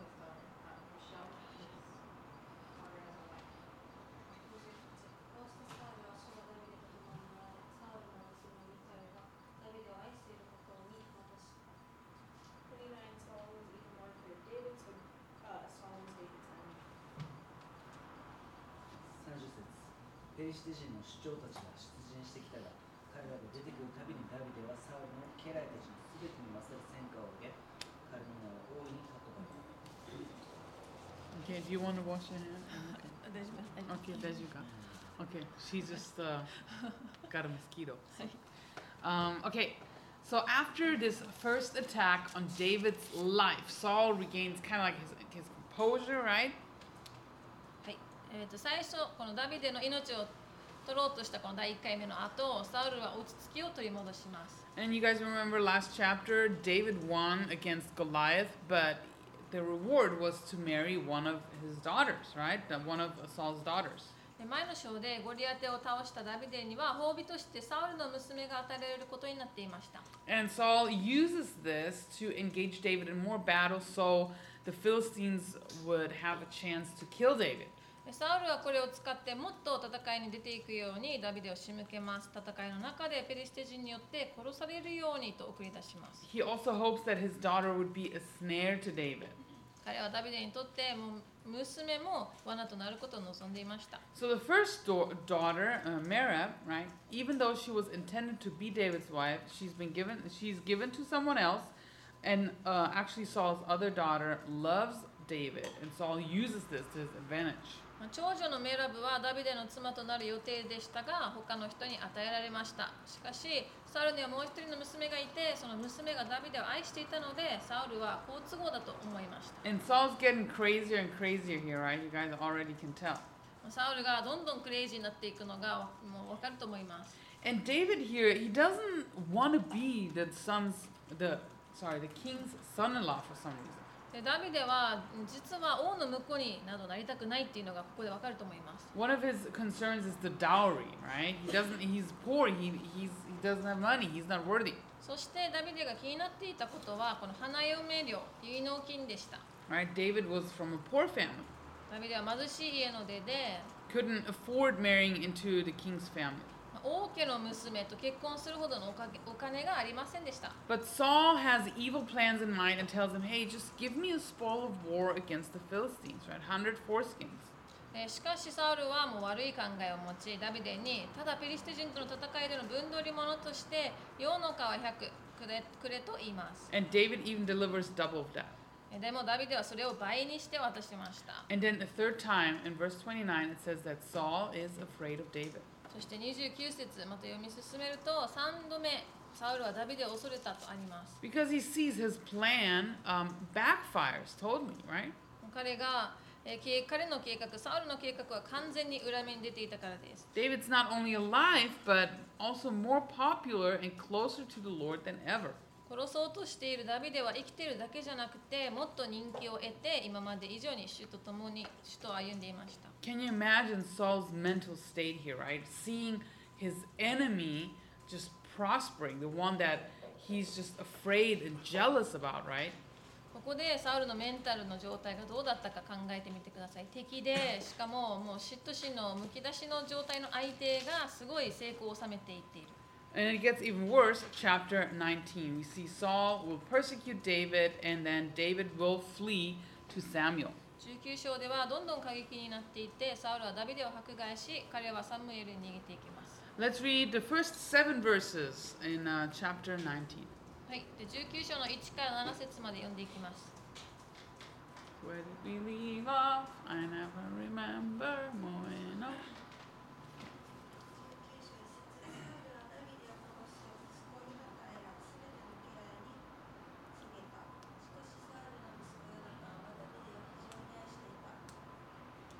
Jonathan told David, saying, My father Saul seeks to kill you, therefore please be on your guard until morning, and stay in a secret place and hide.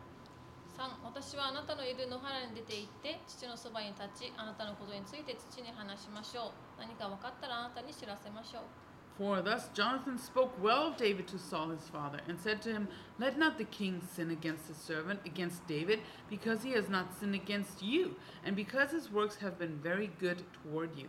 5. For he took his life in his hands and killed the Philistine, and the Lord brought about a great deliverance for all Israel. You saw it and rejoiced. Why then will you sin against innocent blood, to kill David without a cause?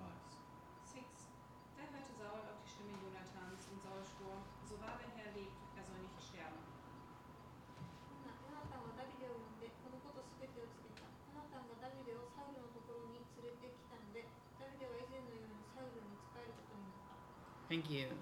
Okay, so this is really um, how um, we see that God is removing this good standing that David has um, at court with Saul, um, and that is really a crutch for him, right? Um, something to lean on, right? He was he was uh, successful in war and honored for it, and God removes that. ここでまあ一つ目のクラッチ松葉杖 彼がしっかりと立つほどの地位が与えられていましたがここでそれが取り除かれてしまいます彼の支えとなっていたものがどんどん取られていきます right?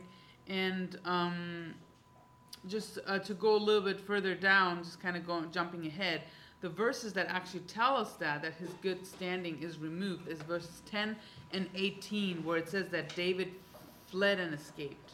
10節と18節先にちょっと読むとダビデは逃げてまた逃れてとあります Right, but uh, just kind of going uh, backtracking a little bit, we see Jonathan is trying to intercede for David here in verses 1 through 7. 1から7節でヨナタンがダビデのために仲介しようとしています And he even uh, brings um, brings him to court again um, um, temporarily. そしてまあ一時的なものですが彼をまた王宮に戻そうとしていることがわかります And um, Jonathan warns David at first, right? He's like, hey, my, my father is uh, trying to kill you. But then he um, goes, he speaks to Saul, and Saul actually hears his son, right? He sees a reason. ヨナタンがここでダビデに、まあ、お父さんあなたのこと殺そうとしてるよって忠告してそしてまたサウルに対しても話します And as Jonathan is giving very reasonable things, right? He's, hey, don't sin against David, and he has done a great victory for you against Goliath. Uh, Saul, um, he sees, hey, yeah, like what my son says, it's it's fair, right? I, I do not want to repay good with evil, right? So um, this intercession actually works, right? Saul agrees with Jonathan. ここでヨナタンは間に入って王であるお父さんのサウルに まあダビデに対して罪を犯さないようにでもうあなたに対して良い結果をもたらしてきたでしょうって勝利を与えたよって伝えますそれに対してサウルはそうだなって正しくあること善に悪をもって報いるな報いるなど良くないよなって響きます And Jonathan really, um, you know, just commendable, right? How he stands in the gap for his friend. あの友達のために立ち上がったヨナタンがここで見られます And he brings Saul back to reality. えーそしてサウルに現実を突きつけます引き戻そうとします Because Saul, we see he he's just in in a frantic state, right? Frantic mind. David is the enemy, but there's not really a real reason. The only real reason for Saul's anger, what we can see, is that crazy song that the women sing, right?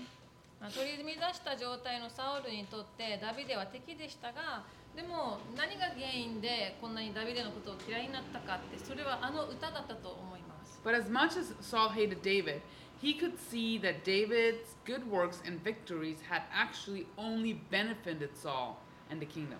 えーでもサウルがダビデを嫌えば嫌うほどダビデの良い働きや勝利がサウルの王国にとって非常な益となっていました Do you guys think that Saul was genuinely convinced by Jonathan here? You can answer if you thoughts. じゃあわかまあたこわかあれば答えてほしいんだけどここで本当にサウルは心打たれてヨナタンに、まあ、言われたことが心に響いたと思いますか What do you think?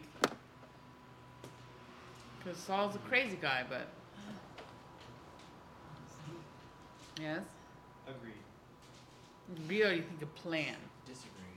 Yeah. I feel like it could be like one of those things where you're like, you know, like, okay, I'm gonna forgive them, I'm gonna forgive them, and then Mm. once you like go and see them, you're like, I can't forgive them. You know? and then, uh, you know, maybe he was like trying to do it by his own strength, and that's why like, he couldn't Mm. achieve it because he didn't give up that emotion to God. Mhm. So maybe he genuinely, not genuinely, maybe he was attempting to, but not. Yeah. 許すよ許すよって許そうとしたけどいざとなったらやっぱり許せないみたいな感じですごい怒っちゃって自分の力ではやっぱり成し遂げられなかったんじゃないかって思います Yeah, I agree, right? I think that Saul, um, and many uh, commentators agree here, like Matthew Henry, Um, he had, you know, he had good intentions and good convictions at this point, but they would soon wear off, right? Because he was just corrupted, right? God's spirit had left him, and he was just a man of the flesh now, right? And his good intentions couldn't last without God's spirit. まあ、シュヘンリーさんはもちろんサウルの中にも良いところはまだ残っていたでも神の霊が彼から離れたことによって彼は肉の人となっていたので彼は堕落していったとあります And I think we can really learn from this, right? That people who are not Christians, they can be overcome by their flesh and their emotions, right? They can. It's possible, ク yeah. リスチャンじゃない人でもその人の感情だったりその人の思いに、まあ、打ち勝つことってもちろんできるんだけど So maybe their intentions are good, but there's no strength, right? Because they don't have the Holy Spirit. でもそこには精霊御霊の働きがないので最後まで打ち勝つっていうことはできず一時的なものとなるでしょう Okay, let's read verses 8 through 17. Um, Reina, I think, is next. 8から17節まで読みます。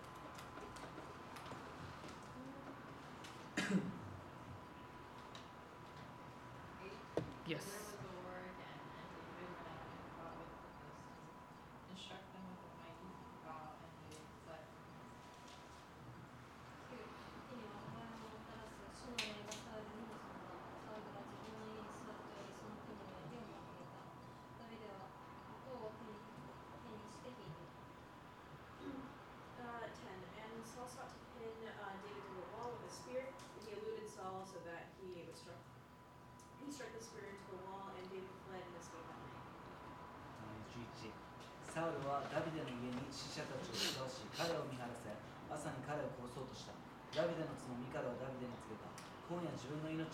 なければ明日あなたを殺されてしまいますそしてミカルはダビデを窓から下ろし彼は逃げて難を逃れた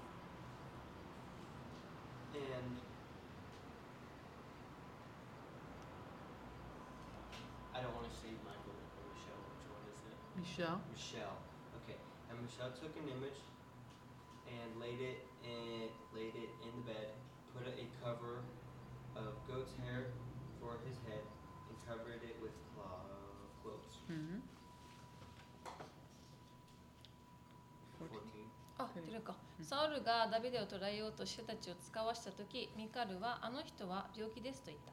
15. Then Saul sent the messengers back to see David, saying, Bring him up to me in the bed that I may kill him. 16. And when the messengers had come in, there, oh, there was mm, there was the image in the bed with a cover of goat's hair for his head. 17. Da sprach Saul zu Michael, warum hast du mich so betrogen und deinen Feind laufen lassen, dass er entkam? Michael sagte zu Saul, er sprach zu mir, lass mich gehen oder ich töte dich.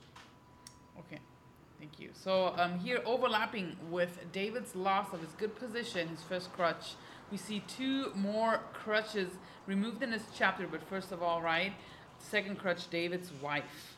えー、と一つ目の松葉杖しっかりと立つ支えとなるもので、えー、と立場が取られてここで二つ目、えーダビデの妻も取られます。Um, David, um, in verse 8, he has um, just success in his fighting against the Philistines.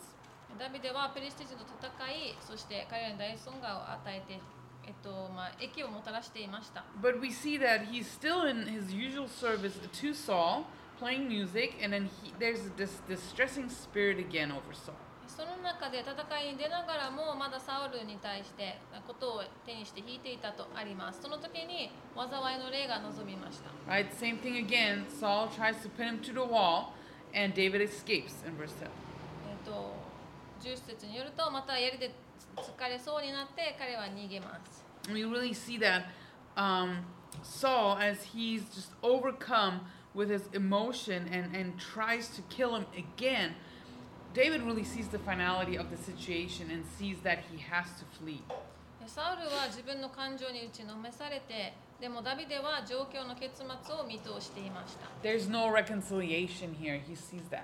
ここで、まあ、2人の間に和解はないともう逃げる必要必要がある逃げなければいけないと理解していました。 And as he flees here in chapter 19, he would not return to the palace for some 20 years. え19章で王宮を出たダビデはこれから20年ほど王宮から離れます。 This palace we're talking about here is most likely in Gibeah, where uh, Saul was from. えーこの王宮はサウルのでサウルが来た故郷であるギブアだったと考えられています。 And from this portion here in chapter 19, until Saul dies, David would be a fugitive. えー19章からサウルが死ぬまでダビデは逃亡者となって逃げて回回ります。And it gets real stressful from here on out, right? We see that, first of all, David goes home, flees um, to his wife, and Michelle helps him flee. でもう殺されそうになって家に帰るとミミカルがあなた逃げる必要があるよと言って逃げるのを手伝ってくれます。Michelle has heard somehow about the plans that her father had. でミカルはどこからかこの自分の父親が立てた計画を耳にしていました。And urges David, you gotta flee before they come in the morning to kill you. 兵士が朝早く捕らえるために来るのでその前に今逃げないとと。And verse 13 is a little bit like, um, oh, I'm trying to sneak out for a party, right? Just putting an image in your bed with the goat's hair. でまあえっと、13節からはちょっとパーティーに出るために隠れて出かけるみたいな感じでそこにまだダビデがいるよっていう感じで逃がしました Makes his David doll, right? ダビデの人形みたいな感じでダビデがまだそこにいるふりをしました、And so this, this image here is also can be uh, translated as an idol. まあ、日本語ではテラフィムってあるんだけどえ英語の訳では象徴とかイメージっていう言葉で使われています So it wasn't a David cardboard cutout, right? まあ、ダビデの切り抜きとかがあったわけじゃなないです But it was a house idol. えこのテラフィムは家の偶像です Why, why does Michelle have a house idol? なんでミカルは家に偶像があったのでしょうか Good friend David Guzik says, right? The image was a teraphim, a figurine used as a household idol or as a fertility, fertility and good luck, ch- luck charm. In ancient Israel, teraphim were intended as helps in worshiping the true God. They didn't think of the teraphim as other gods, but representing the God of Israel. えー、グージクさんはこう言っています。この象徴はテラフィムだった。家の偶像で子宝と幸運をもたらすおまじないとして信じられていた。古代イスラエルのテラフィムは誠の神を崇拝するのを助けるものとして意図されて用いられた。彼らはテラフィムを他の神とは考えず、イスラエルの神を表しているものと考えていました。Clearly, God's people did not have any business, right? Or had no business having this or using an image like this to worship God, right? This is totally contrary to what God wanted. もちろんこの神の民である人々がこの偶像何かを物を象徴とするのは良くないことです。 And we can't imagine that this household idol belonged to David. しかもこの家の偶像がダビデのものだとは考えづらいです。 So it kind of hints at what Michelle's relationship with God was like. ということはこの持持ち主だったミカルが神様とどのような関係を築けていていたのかということになってきます。That she had a rather weak relationship with God. 神様との関係は弱い関係だったのではないか。Because when she gets confronted by her father, um, why he she deceived the soldiers, Michelle answers with a lie to protect herself. えーなぜそれがわかるかというと父に兵士を騙したことが見つかったミカルは自分自身を守るために嘘をついています And she pretends that David had tried to kill her. しかも彼女はダビデに殺されそうになったと言います And maybe, you know, like you think like, hey, this is just like this hasty move of self-preservation. It's not really that bad. でもうある人は、えーまあ、そんなもう自分を守るために焦って嘘ついただけじゃないってもうそんな問題ないよという人もいますが、And agreed, right? She probably knew her father's tempers. えーもう彼女はお父さんのこの怒りの態度も知ってただろうし But um, some commentators believe that this telling of a lie was a deliberate walking away from David of hers. えーでもある仲介者たちは彼女がこう答えたことは意図的にダビデから遠ざかるためだったと言っています And a little spoiler alert, right? Never again would David and Michelle live in harmony together. えーでもうちょっとネタバレになりますけどこれから先この2人の間に調和は二度とありませんでした Later on, they would reunite, but it would never be peaceful. でダビデとミカルは後にまた一緒になるんだけどそこに平和はありません And it seems like her lie didn't even help David, right? But it only deepened Saul's anger against him. しかも彼女の嘘は決してダビデを助けるための嘘ではなくただサウルのダビデに対する怒りを深めるものとなってしまいました So here God removes this this other just crutch that David could lean on, right? His wife. えここで2つ目となるダビデの支えであった妻も取り除かれました Okay, let's read um, until the end of the chapter, and we see how Samuel comes into the picture, but God takes him away out of David's life as well. はいでは3つ目のおサムエルも見ていこうと思いますでは18 18. Um, was you? Was you reading? Who's, who's last? Beautiful? Digo. Digo. Oh, no, it's like one. No. 18. No, no, no. Ah. I read last. Oh. I think it was Elena. Okay, Elena, go for it.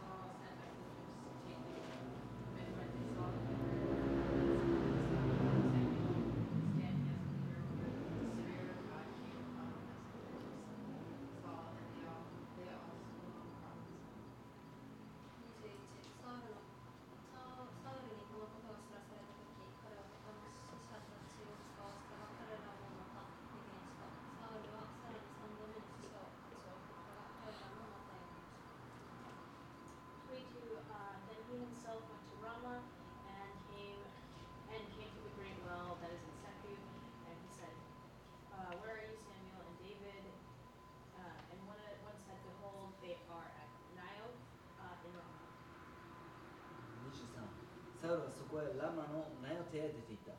彼にも神の霊が望んだので彼は予言しながら歩いてラマの名を手まで来た。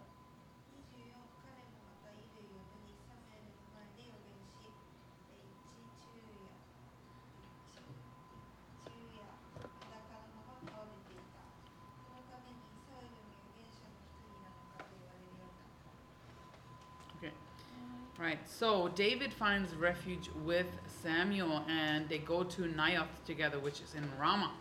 はい、ダビデはサムエルのところへ逃れてそして一緒にナヨテへ行きますナヨテはラマのある町です Naioth might have been a specific place in Ramah or just been Samuel's home. まあ、ナヨテはラマっていう町だったかそれともサムエルの家だったかと考えられます And undoubtedly, right, David goes to find this just encouragement and counsel from this godly man. ダビデはきっと神の人であるサムエルから励ましとまた助言を受けたでしょう Probably asked and questioned him, Why is this happening to me? そしてサムエルに、えーこう聞いたはずですなんでこんな状況になってしまったのか And word soon gets out that they're in Naioth, and Sa- Saul sends messengers to take David captive. えーそしてなんとダビデがナヨテにいることがすぐに広まりサウルはダビデを捕らえようと死者を使わします And I'm kind of still thinking about like how does the Saul justify this, right? Like why? Like because of a song? Like David really n- literally has n- done nothing wrong. でまあ、未だに本当にサウルはこれしていいはずないのになんでこの歌歌が原因で本当にここまでしてるのかなって思いますが And the story that is unfolding here, kind of funny, right? Um, Samuel is prophesying with a group of prophets. I wonder if that's just their afternoon activity or something like that, right? And then um, messengers come and they also prophesy, just like Saul after his anointing. Maybe you guys remember. サムエルは預言者のグループと一緒に預言をしたってあるんだけど本当になんかお昼にみんなで預言するみたいななんか集まりでもあったのかなって思うんですけどここで、えーサウルに使わされた死者までも、えー、と預言したとあります。And um, about the prophets, we remember that um, we talked about Samuel establishing schools of prophet and really starting this prophet, this office of prophecy or prophets um, just giving spiritual guidance, right? サムエルが、まあ、以前えーみんなであ授業で触れたんだけどサムエルが各地で預言者学校を建てたっていうところを触れたんだけどもしかしたらそこで、えー預言をしていったのかもしれません。Right, so um, Samuel is the original um, Bible college, um, you know, head of uh, head of school. だからサム Mhm. サムエルはもしかしたら、えっと、バイブルカレッジの校長先生みたいな感じだったかもしれません。But uh, Saul sends these messen- messengers, right, and it all happens to them, right? They all prophesy, and they're stopped really by the Spirit of God as the Spirit comes upon them and they start just speaking prophecies. えサウルは死者を使わします。でも、その死者に神の霊が下下ると彼らは止まって予言をしました。 And in verse 23, Saul then goes, and it actually happens to him too. えそして23節でサウル自身もナヨテに向かうと彼にも同じことが起こります。 And he actually lays on the ground and prophesies all day and all night.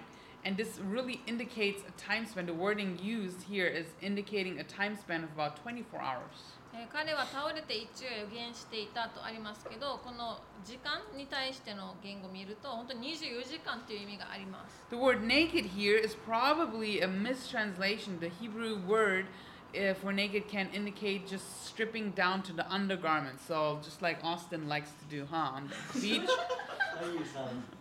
あゆうさん How do you know? He's taking his shirt off here all the time already. My shirt? Well, at the beach, he was so happy about it. Yeah. Uh, and I'll tell you, you can do. dorms. まあ I was 裸だ not っ talking about the dorms, but まあ裸だったってあるんだけど ここはもしかしたら語訳もしくはまあ写本の間に間違って写本されたとされていますヘブル語での裸をい裸は下着を意味するからです maybe you're wondering if God's spirit has left Saul, how come he is prophesying here?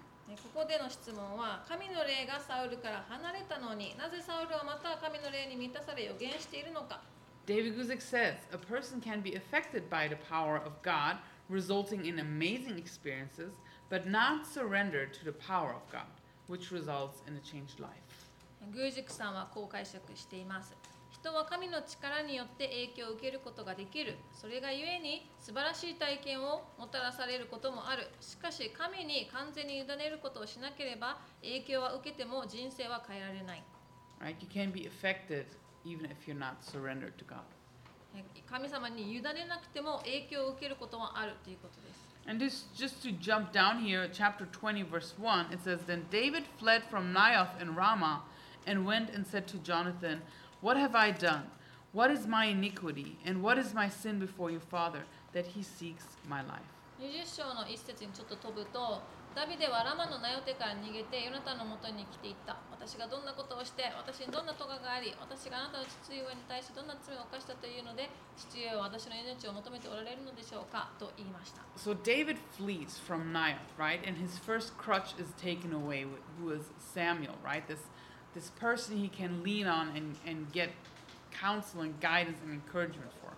ここでダビデはラマのネオテからも逃げました。3つ目である、まあ、松葉杖支えとなっていたサムエルまでも取り去られてしまいます。And I was, um, I was thinking, like, why is he not taking Samuel with him? えなんでサムエルも連れて行けばよかったのに支えてくれるサムエルも一緒に行けばよかったのにと思う You know, taking his own little group of supporters. I would want Samuel there. ね自分の小さなサポーターを集めて自分を守ってくれる人を集めていくのもよかったと思うんだけどなって Some commentators believe that uh, due to Saul's encounter with the Spirit of God, Samuel probably advised David to return to court in case there was some chance of reconciliation.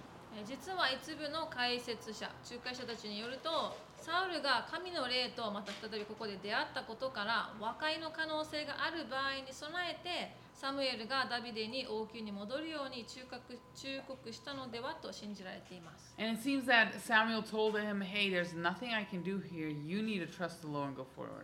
えそしてサムエルはもう私にできることは何もない主を信頼し前進しなさい And uh, when I was studying that um, last week, um, it was Wednesday, Wednesday night, and I kept thinking about it. And then I saw Mr. Jerry walk in, right, all like slow and holding his little bento and all the bruises on his arm. And I was like, that was probably like Samuel's probably old, like Jerry, right? And we, you know, respect Mr. Jerry, but can you imagine just, hey Jerry, let's go. Like, you know, you're going to go on an adventure with me right now, Jerry. I got to flee from this killing machine saw, Machine Saul. Hope you're ready, right? And I'm like, Jerry couldn't keep up. I'm sure Sa- Samuel couldn't keep up. で、まあ、この箇所を勉強してたのは先週の水曜日だったんだけどそこで水曜日の夜勉強してる時にちょうどジェあのなんだっけジェリーさんが入ってきてジェリーさんは結構もう年老いてゆっくり歩いてて腕とかにもあざもあるしそんなジェリーさんがもしサムエルみたいにダビデに「ほら一緒に行くよ」ってここから今ササウルから逃げないといけないジェリーさん一緒においでって言ったらきっとジェリーさんは一緒にまあキープアップできなかったと思います。Right? So there's only really two ways that David's life would go from here. Either he would be a fugitive or would be reinstated in court, and Samuel, as an old man, couldn't join him for either of these two ventures. なのでここでえーダビデができるのはあーまた、えっと、宮で使えることになるかそれとも一生逃亡し続けるかどちらかだったと思います。 But we see David, who was once calm, really and confident, he feels the squeeze now, right? He's being chased, right? One encounter after another, right? And um, he's just losing support left and right. And what a dire situation, but we know it's going to come harder for him. えーこれからどんどんダビデがもう前進しないといけない状況に置かれてでも彼の支えとなっていくものがどんどんどんどん取り除かれて いきます本当に大変な状況に置かれているのが分かるはずです彼は今本当に窮屈な大変な状況に置かれています But it's going to come worse. Um, fourthly, he's going to lose his closest friend, Jonathan, in chapter 20. So we will start from verse 2. I think, Austin, it's your turn to read, and uh, we will read until verse 16. 20章の1節から16節までを読みたいと思います今度はヨナタンが取り去られていきます Verse 2 of chapter 20. Hmm. Yes. Um, so Jonathan said to him, By no means you shall die. Indeed, your father will do nothing, either great nor small, without first telling me. And why should my father hide this thing from me? It is not so. 3ダビデはなおも誓っていったあなたの父上は私があなたのご好意を得ていることをよくご存知ですそれでヨナタンが悲しまないようにこのことを知らない知らせないでおこうと思っておられるのですけれども主とあなたに誓います私と主との間にはただ一歩の隔たりしかありません For Jonathan said to David, Whatever you yourself desire, I will do it for you. 5. And David said to Jonathan, Indeed, tomorrow is the new moon, and I should not fail to sit with the, with the king to eat. But let me go, that I may hide in the field until the third day at evening. 6.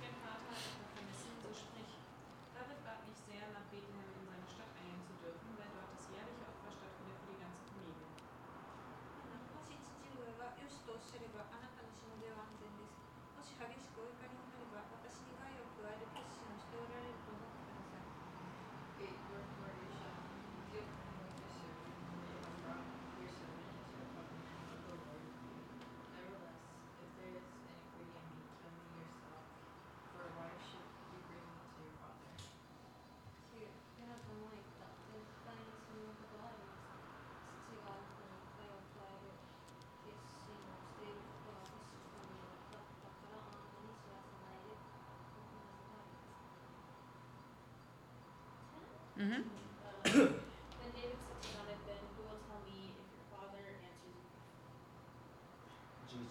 ヨナタンはダビデに言った。飲んでみましょう。それで二人は飲みに行った。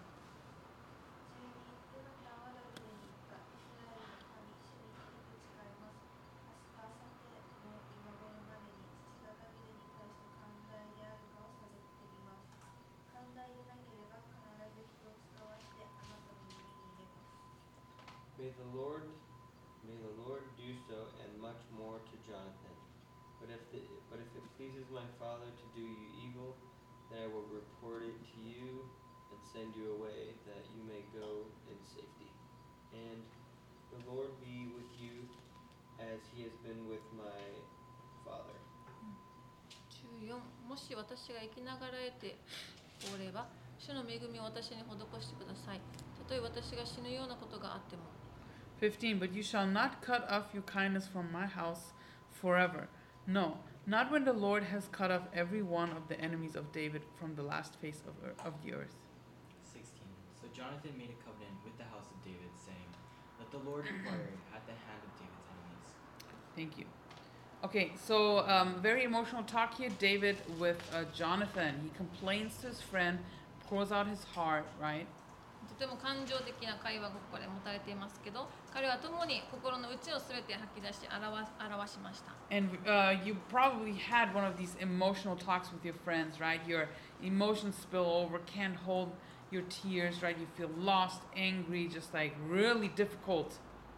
もうあなたももしかしたら友達とこんな会話したことあるかもしれないけどもう感情が抑えきれないほど溢れてしまって涙もこらえることもできないし恐れて怒ってもう本当に全部吐き出す全部伝えたいもう叫びたくなるような感情 Jonathan says, Don't worry, my father would tell me if he wants to kill you. And David disagrees. He says, No. He knows we're friends, he will not tell you. えヨナタンは心配しないでいいよ父が何か計画していたら必ず耳に入るから父は何でも教えてくれるからって言ったけどダビデは友達なの知ってるからヨナタンには言わないよと言います In verse 3, um, David says that only a step is between him and death.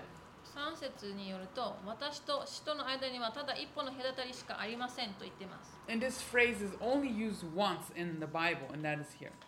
えこの一歩っていう言葉ですけど聖書でここでしか使われていない単語です Truly, David has, David has um, escaped death just barely in, in just Saul's presence. 本当にサウルにサウルのもとでダビデはもうギリギリ生き延びていたという感じです There's no rest from Saul's persecution, right? David is in constant fear of getting caught. サウルの迫害から休まることはもちろんなくダビデは常に捕まることへの恐怖がありました Already lost his home, his wife, uh, you know, his mentor. 家も妻もそして助言を与えてくれるリーダーも失います And Saul, we see that he's really skilled, a skilled man of war. And um, it was not hard for him to go on this hunt for David, right? He knew what to do, and he's really pressuring David. でサウルにはものすごい技術もあったし最高の戦士だったのでダビデを追うことは容易でした And um, actually, David um, wrote a, um, a psalm about this, um, um, Psalm 59. でダビデはこの時のことを詩編59編に残しています Um, Psalm 59 describes how David felt when Saul sent men to his house to kill him. え詩編の59編には19章でサウルが死者を送ってダビデを殺そうとした時のことが書かれています Right? He says uh, there, for example, deliver me from my enemies, O God. 例えば敵から私を救い出してください Right? Um, and uh, just kind of like paraphrasing here uh, at the end. Uh, for God is my defense. My God of mercy shall come to meet me. God shall let me see my desire uh, on my enemy, uh, enemies.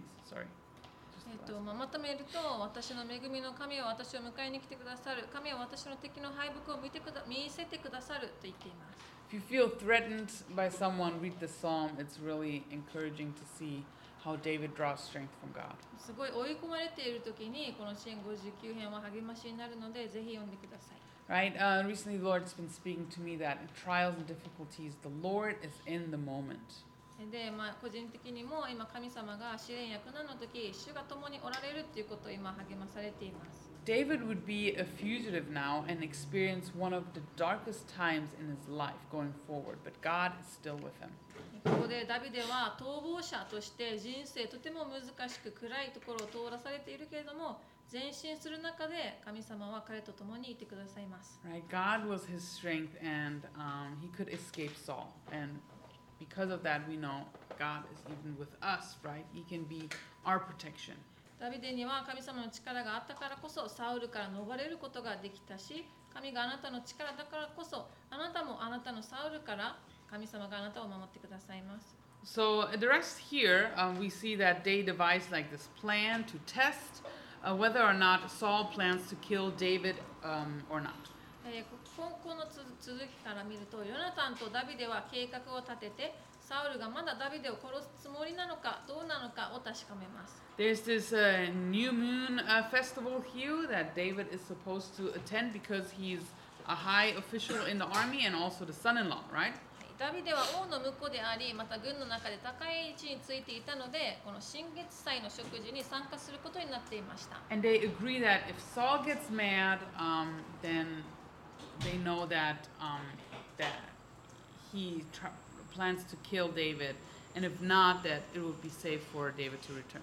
えーでその新月祭にもしダビデが参加しなくてサウルがそれを怒ったら、えーまだ殺すつもりだなってでも怒らずに気に留めなかったらあダビデのことを許したんだなっていうえー結論に至りますそあそれをテストすることになります Um, we're not going to read the rest um, of it, um, but we will going to summarize what happens.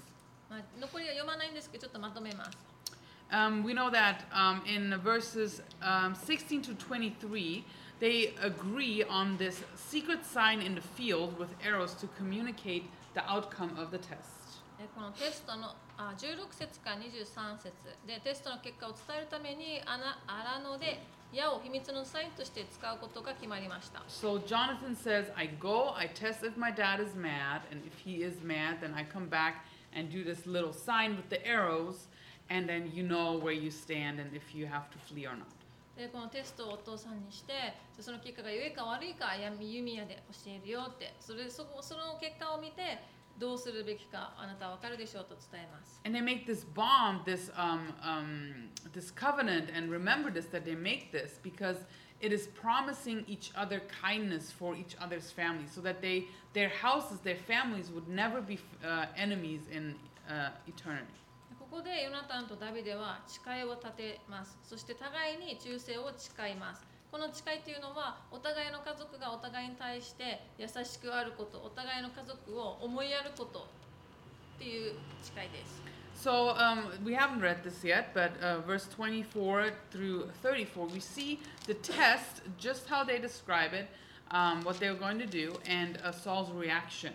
あそして永遠に 2, 人2つの家族が敵にならないっていうことなんだけれども24節から見ていくとそのサウルの反応が見れますその結果が見れます And this is what happens, right? Saul uh, doesn't mention anything the first day that David is absent. サウルはその1日目 ダビデがいなくても何も態度を変えませんでしたが But then uh, Saul inquires um, of Jonathan the second day, hey, where's David? 翌日になるとダビデの居場所を問いただしました And Jonathan gives David's excuse that he is at his brother's house in Bethlehem. ヨナタンはダビデがベツレヘムの兄弟のところにいると伝えました Saul becomes uh, very angry サウルは憤ってとあります and he lashes out at his own son Jonathan. そして息子ヨナタンもヨナタンまでも殺そうとしました He insults his mother, and, and that is in that time was one of the worst insults you could give to a person.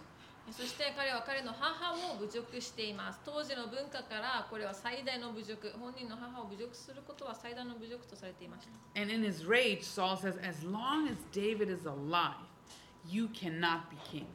そしてサウルはダビデが生きている間ヨナタンお前は王になれないと言いました That's probably a threat plus the truth, right? Just the reality of uh, what's going on because, like, David is in next in line for the throne after God's plan, right? でもちろんそれはまあ脅しとも聞こえるけれども真実でもありますダビデは次の神様が決めた次の王だからです And Jonathan defends David, but Saul actually tries to kill his own son now and throws a spear at him. ヨナタンは友達のダビデの肩を持とうとするがサウルは自分の息子のヨナタンにまで槍を投げつけました Jonathan is fuming, right? He leaves, he doesn't eat all day because the realization sets in that his father is determined to kill his best friend.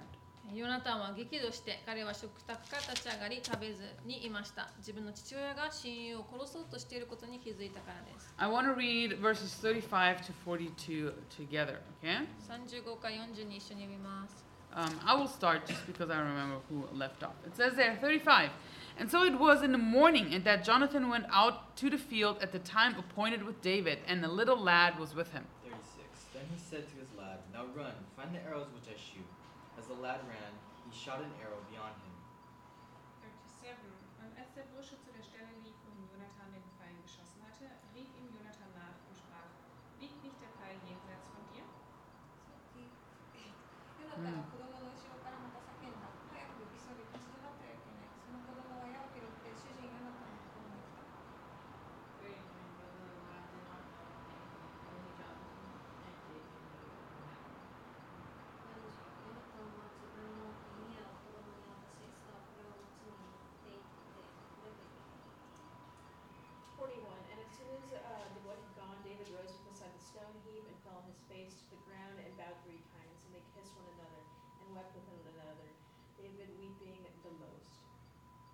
えー42ヨナタンはダビデに言った安心していってください私たち二人は主が私とあなたまたは私の子孫とあなたの子孫との間の永遠の証人ですと言って主の皆によって誓ったのですそしてダビデは立ち去ったヨナタンは町へ帰っていった Okay. So here, you know, Jonathan communicates to David how the outcome is, and they both know David has to flee. でヨナタンとダビデがその結果をうん結果を話して、そしてダビデが逃げる必要があることが分かります。ここで彼らが顔を合わせることはとても危険でしたが、彼らはそれでもしました。The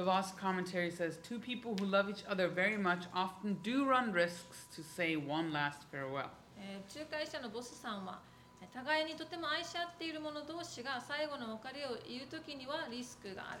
In verse um, 41, we see that David bows to Jonathan, probably out of homage towards the king's son. 41節のダビデは3度ヨナタンにお辞儀をしたというのは王の息子への深い敬意を表してから表しているとされています Right? They cry and they say goodbye, right? Not knowing if they'll ever, ever see each other again. もう泣きながら抱き合いながら別れを告げましたもう会えないかもしれない They actually will meet one last time, でも最後にもう一度だけ会います right? But very emotional goodbye here, right? And David is off to really an unknown future, probably was really scared and afraid. えダダビデとヨナタンはここで別れをするんだけどダビデはここでもうどこに行くかも決まっていないもう恐怖の中逃げる必要がありました We're going to talk a little bit more about those crutches that are being removed next class, right? But just as an application, they're things that we hold on to, but God often decides to remove them to make us completely dependent on Him. まあこの松葉杖取り除かれていく支えっていうのをまた次の章でも見ていきたいと思うんだけど自分たちも神様のみを求めるように神様を支えとして生きていくように励ましとして覚えてください And as David really goes through this loss of so many things, I'm just reminded of Job, right? Job 121. えダビデもこの大変な時に神様により頼み神様を守ってくださることを信頼しましたが呼ぶ記の一章21節にもこうあります It says, um, and he said, Job said, Naked I came from my mother's womb, and naked shall I return there. The Lord gave, and the Lord has taken away. Blessed be the name of the Lord. 呼ぶの一章21節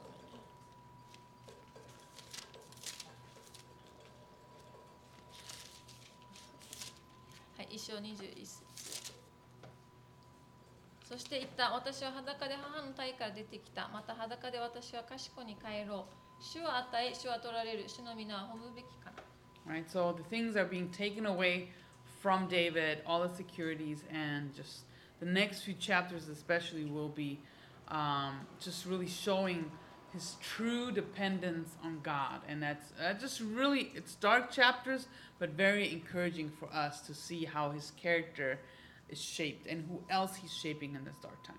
ダビデは守りとなっているものいたものがどんどん取られていくんだけど続く章は本当に暗いもう本当に大変な状態のダビデを見ていくけれどもその中で本当に励ましとなるものがありますそれをまた見ていきたいと思います Okay, thank you guys for uh, your attention in these uh, long chapters. Um, for your character examination, I'd like you guys to uh, do that on Eliab, um, David's oldest brother, just here in this um, in this uh, section.